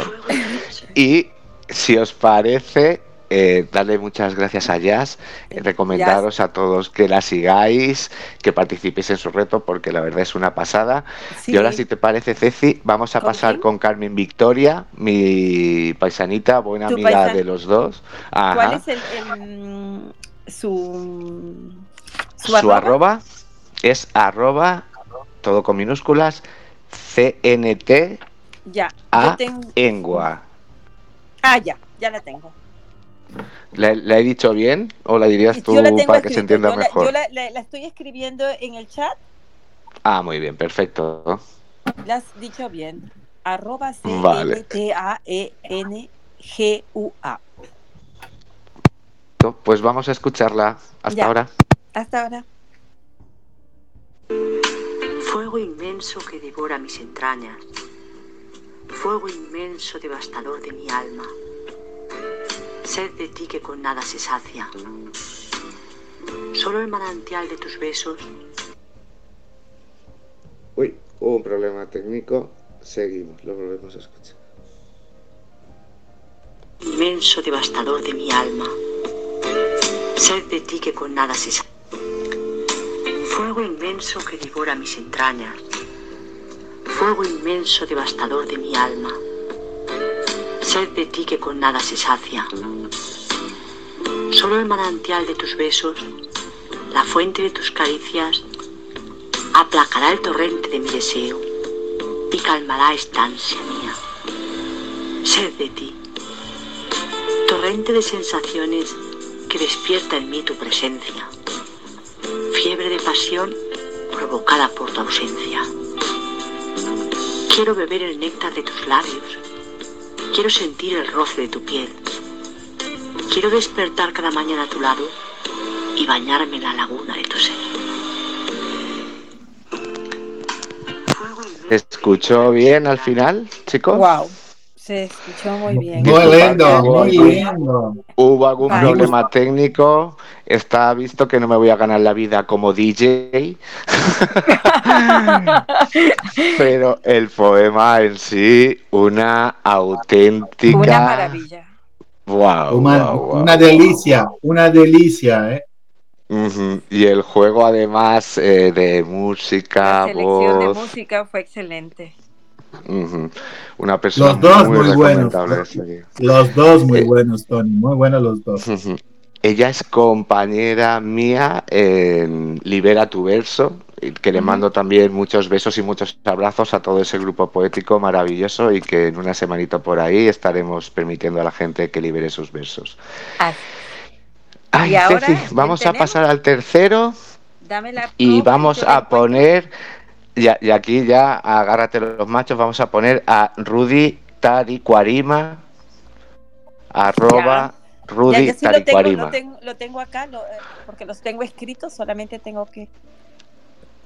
A, ver, eh, quiero explicar sobre este audio antes de, de quitarme los cascos para poneros la música, que es la primera vez que recita, ¿eh? Y uno de sus primeros poemas es una de las personas que también sigue a Rebeca en sus space y que yo creo que a raíz de ahí ha empezado a desarrollar ese arte que lleva dentro. Le mando muchos besitos a Rudy. Pasamos al audio.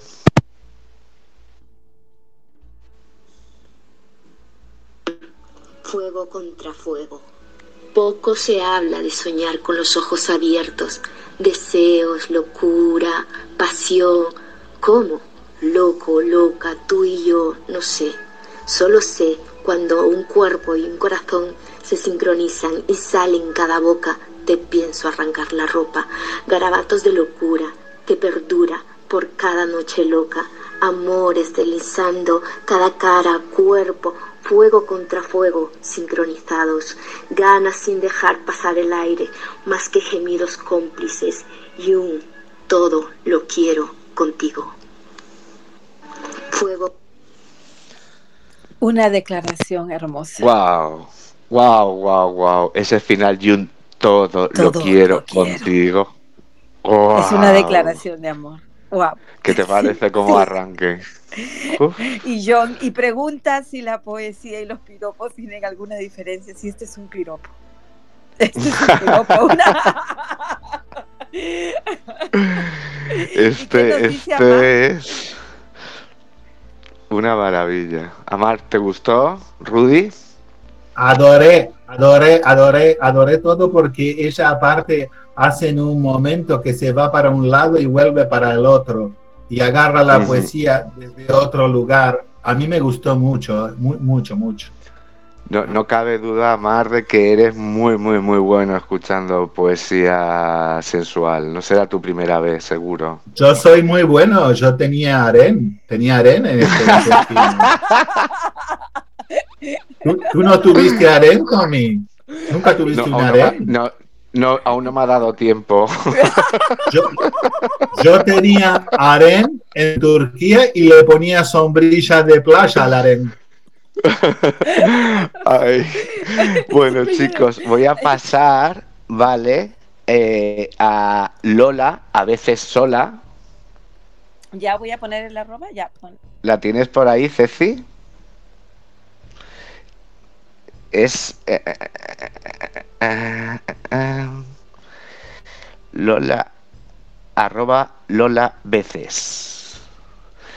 Ella también colabora con tu Mi Poema y su programita de radio, colaboraba, es una lectora experimentada y se nota además este audio eh, tiene magia. ¿eh? Atentos, que va.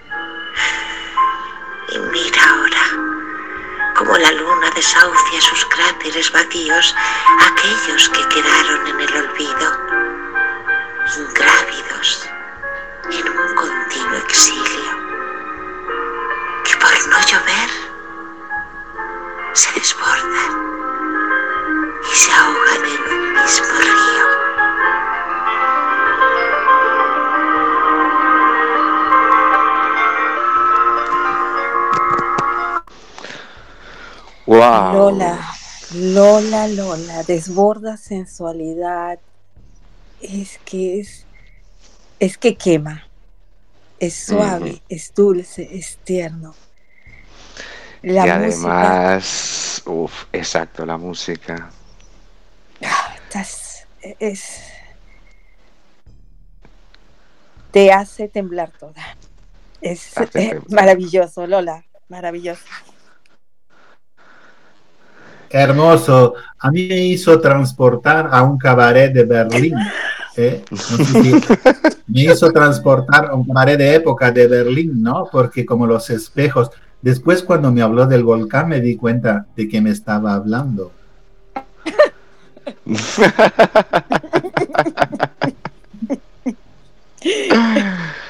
Pero bellísimo. ¿eh? Bellísimo, Bellísimo, bellísimo. bellísimo. Muchísimas gracias Lola por participar. Eh, disculpad si tenemos algún problemilla técnico, pero hoy no es el día del portátil. Y vamos a pasar con Rafa. Te informamos, eh, José, lo que Rafa fue el ganador Ya, eh, ¿cuál es el la semana pasada. Eh, es Diamante. arroba diamante 3131. Ya. ¿Vale? Paso a ver si nos entra la primera.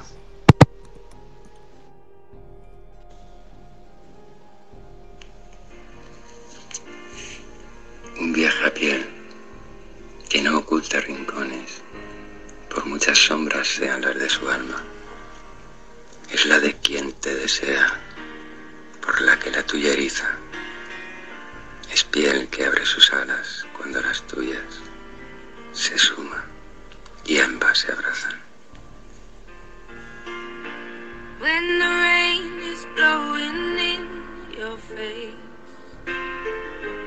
And the whole world is on your case,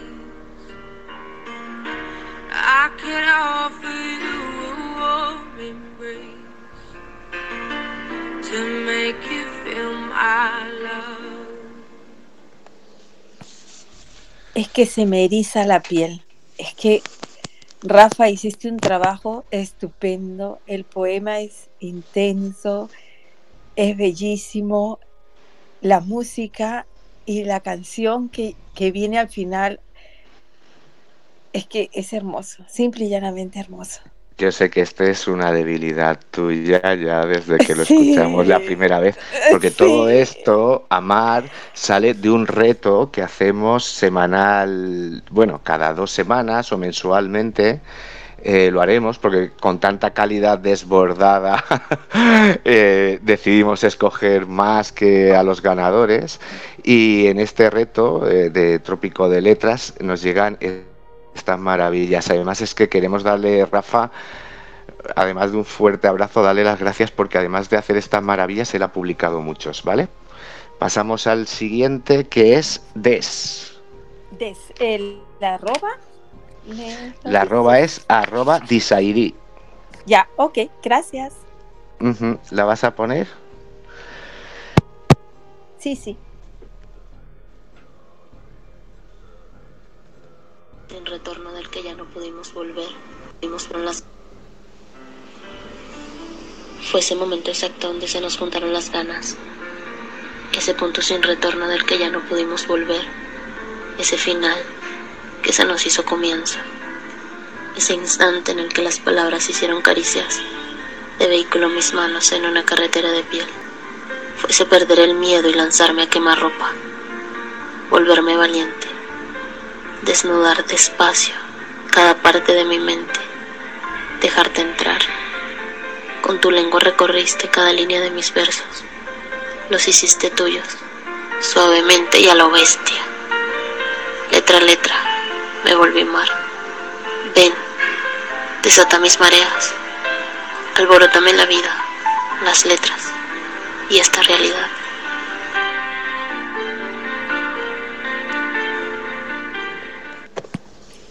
Eso es cuando las palabras se convierten en caricias. Mira qué belleza nos ha regalado. Es que es maravillosa es maravillosa es. Además ella eh, solita se lo ha vuelto a grabar, nos lo ha puesto, le mando muchos besos de fantástica, fantástica, fantástica. Y ahora, ay, Amar, no nos dices nada. Amar ahora fui al baño, pero yo estaba escuchando, me puse a escuchar y me pareció una delicia la, última poesía de esta chica, la verdad que es muy linda, me, me, erizó toda la piel. A mí me gusta que escriban así cosas lindas. Todos han escrito cosas muy lindas, ¿eh? Y bueno, chicos, vamos, nos quedan dos. Vamos a por Diosa y, y Natalia Lamberti, ¿vale? Eh, Primero con es Diosa. Princesa. Correcto, muy bien. Princesa, pero, ya voy aprendiendo, voy aprendiendo, Tony. Vamos al audio. Hombre que mira la luna, es decir, la miraba porque ella se ocultó tras el piombo de nubes y todo porque muchos amantes de este mundo le dieron sutilmente el olivo su brillo reticente, la luna durante siglos consiguió transformar el vientre amor en garufa cursilínea, la injusticia terrestre en dolor azul. Cuando los amantes ricos la miraban desde sus tedios y sus pabellones, satelizaba de lo lindo y oía que la luna era un fenómeno cultural pero si los amantes pobres la contemplaban desde su ansiedad o desde sus hambrunas, entonces la menguante entornaba los ojos porque tanta miseria no era para ella. Hasta que una noche, casualmente de luna, con murciélagos suaves, con fantasmas y todo, esos amantes pobres se miraron y a dúo dijeron, no va más, al carajo se viene. Se fueron a la cama de sábanas gastadas con acre a sexo deslunado, su camanido de crujiente vaivén, y libres para siempre de la luna lunática, fornicaron al fin como Dios manda, o mejor dicho, como Dios sugiere. Wow. Pero impresionante, cómo impresionante. El pues texto y la voz. Es decir, la que nos está eh, eh, susurrando. maravilloso, eh, maravilloso. Es muy, muy, muy, muy bonito. Muy bonito, y es, espectacular. Su primera vez, ¿eh? Uy, ya. Pues tiene mucho talento, como dicen ustedes. Muchísimo talento, además de que tiene una voz eh, fantástica. Fantástica, fantástica, fantástica. Y si la tecnología nos lo permite, vamos a, poner el de Natalia Lamberti, que es el. Ajá, que es ya el último que tenemos, pero de momento la tecnología no me lo permite. no. Natalia, por favor, mándanos energías positivas que lo podamos poner. Vale, parece que sí. Ahí vamos. Natalia Lamberti es el poema de La Rosa. Ella también sonó en el en el primer en el primer Trópico de Letras y aquí va con su segunda participación que es maravillosa.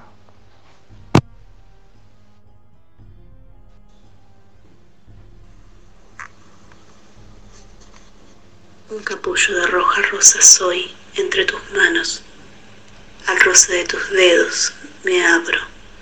Los pétalos con delicadeza separas y mi tallo contra tu cuerpo sujetas.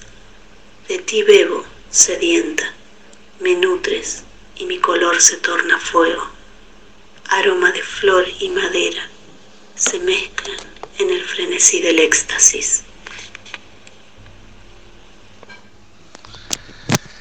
Es Y una este delicadeza de poema. Es espectacular, ella. Sí, Wow. es que es una delicadeza. Tú tienes las imágenes con las palabras, pero es tan suave, tan intenso, sensual. Y la lectura es que la verdad es hermoso, Natalia. Te felicito. Es una belleza de poema. A ver, Hermoso, eh, gente, muy hermoso. verdad, verdad. Eh, debería de haber habido uno más, que es el de Laura Espinosa, pero eh, en las descargas, en este reinicio que he tenido de media hora, desapareció el vídeo, así que la dejamos apuntada, Laurita, La Laurita Corazón, te dejamos apuntada para la programa. próxima, para el próximo programa. Y ahora sí que despedimos a Mar, a Soyos. Así es, y muchas gracias a todos. Eh, eh, gracias, Soyos, gracias a Mar por haber estado con nosotros, por Gracias a habernos hecho ustedes, compartir. gracias a ustedes. Ha sido un placer, la verdad que ha sido un placer para mí haber estado acá. Muy bueno, muy bueno. Espero que lo hayas pasado muy, muy bien, que lo hayáis pasado los tres muy bien, que era el objetivo. Nosotros lo hemos pasado muy bien contigo. Eh, también eh, recordaros eh, que estaremos del 19 al 23 a Fitur, que el 26 volvemos, del 26 de enero, con programa. ¿Quieres decir algo para despedirte, Ceci? Bueno, yo recordarles justamente que vamos a estar en la Fitur y que no dejen de estar atentos, vamos a estar juntos eh, con Tony y con todo el equipo de los cómplices compartiendo con ustedes, así que no se despisten, estén, acompáñenos, no nos dejen solos. Y yo le pido a Fernando unos minutitos porque para una per- persona muy especial para mí quiero poner un audio que es mío y bueno, va dedicado para todos eh, por ayudarnos tanto, pero muy en especial para esa persona tan especial para mí. Entro el audio, yo ya me despido. Muchos besos, Yo muchas también. gracias Ceci, muchas gracias Rebeca, muchas gracias José, muchas gracias a los del chat, a los de todos los países que nos estéis escuchando. Y nos vemos el próximo 26 en programa y ya veremos en Fitur si os damos alguna sorpresa. Os iremos informando en nuestro Twitter. Besos a todos, yo también me despido de ustedes, los dejo con este audio eh, que el que va a poner Tony. Un beso y muchas gracias por acompañarnos.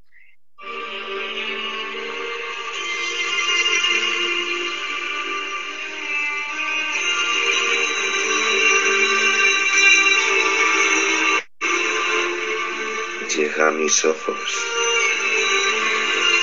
la luz de estrellas, tras flotar océanos.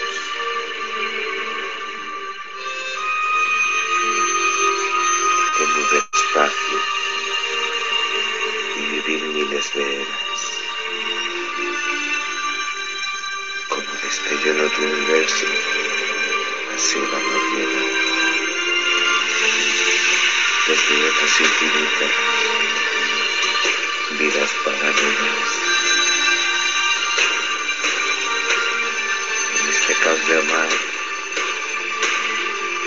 en esta teoría de cuerdas, en ese besar de un dios que solo tu beso recrea.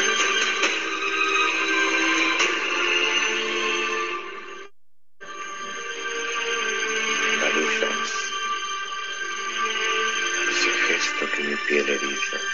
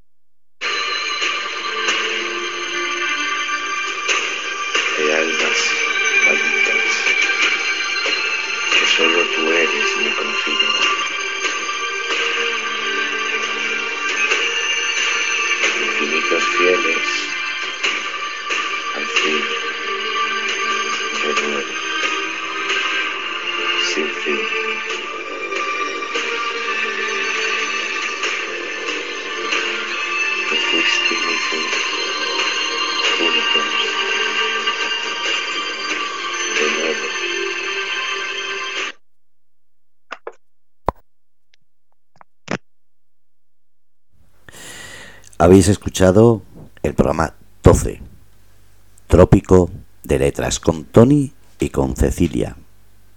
Hoy primer programa. Mucha gente estaba diciendo si era el segundo. No, es el primero. El, otro programa fue un programa piloto y este es el primer programa.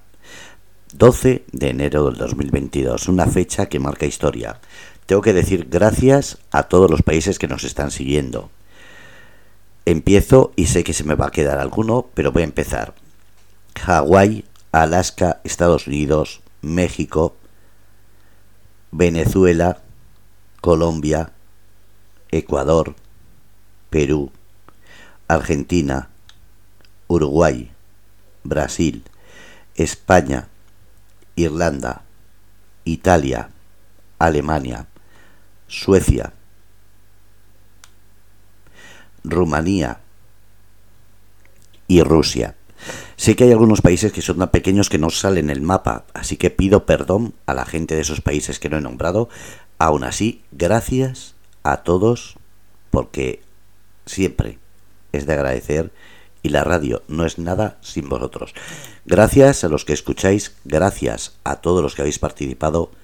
Mira, me dicen, faltó Puerto Rico. Lo siento, no lo he visto en el mapa, pero es lo que pasa. Es un mapa que no todos los países salen. Pero gracias, Elizabeth, por recordarlo. Lo dicho, gracias a todos y dentro de 15 días volvemos con Trópico de Letras.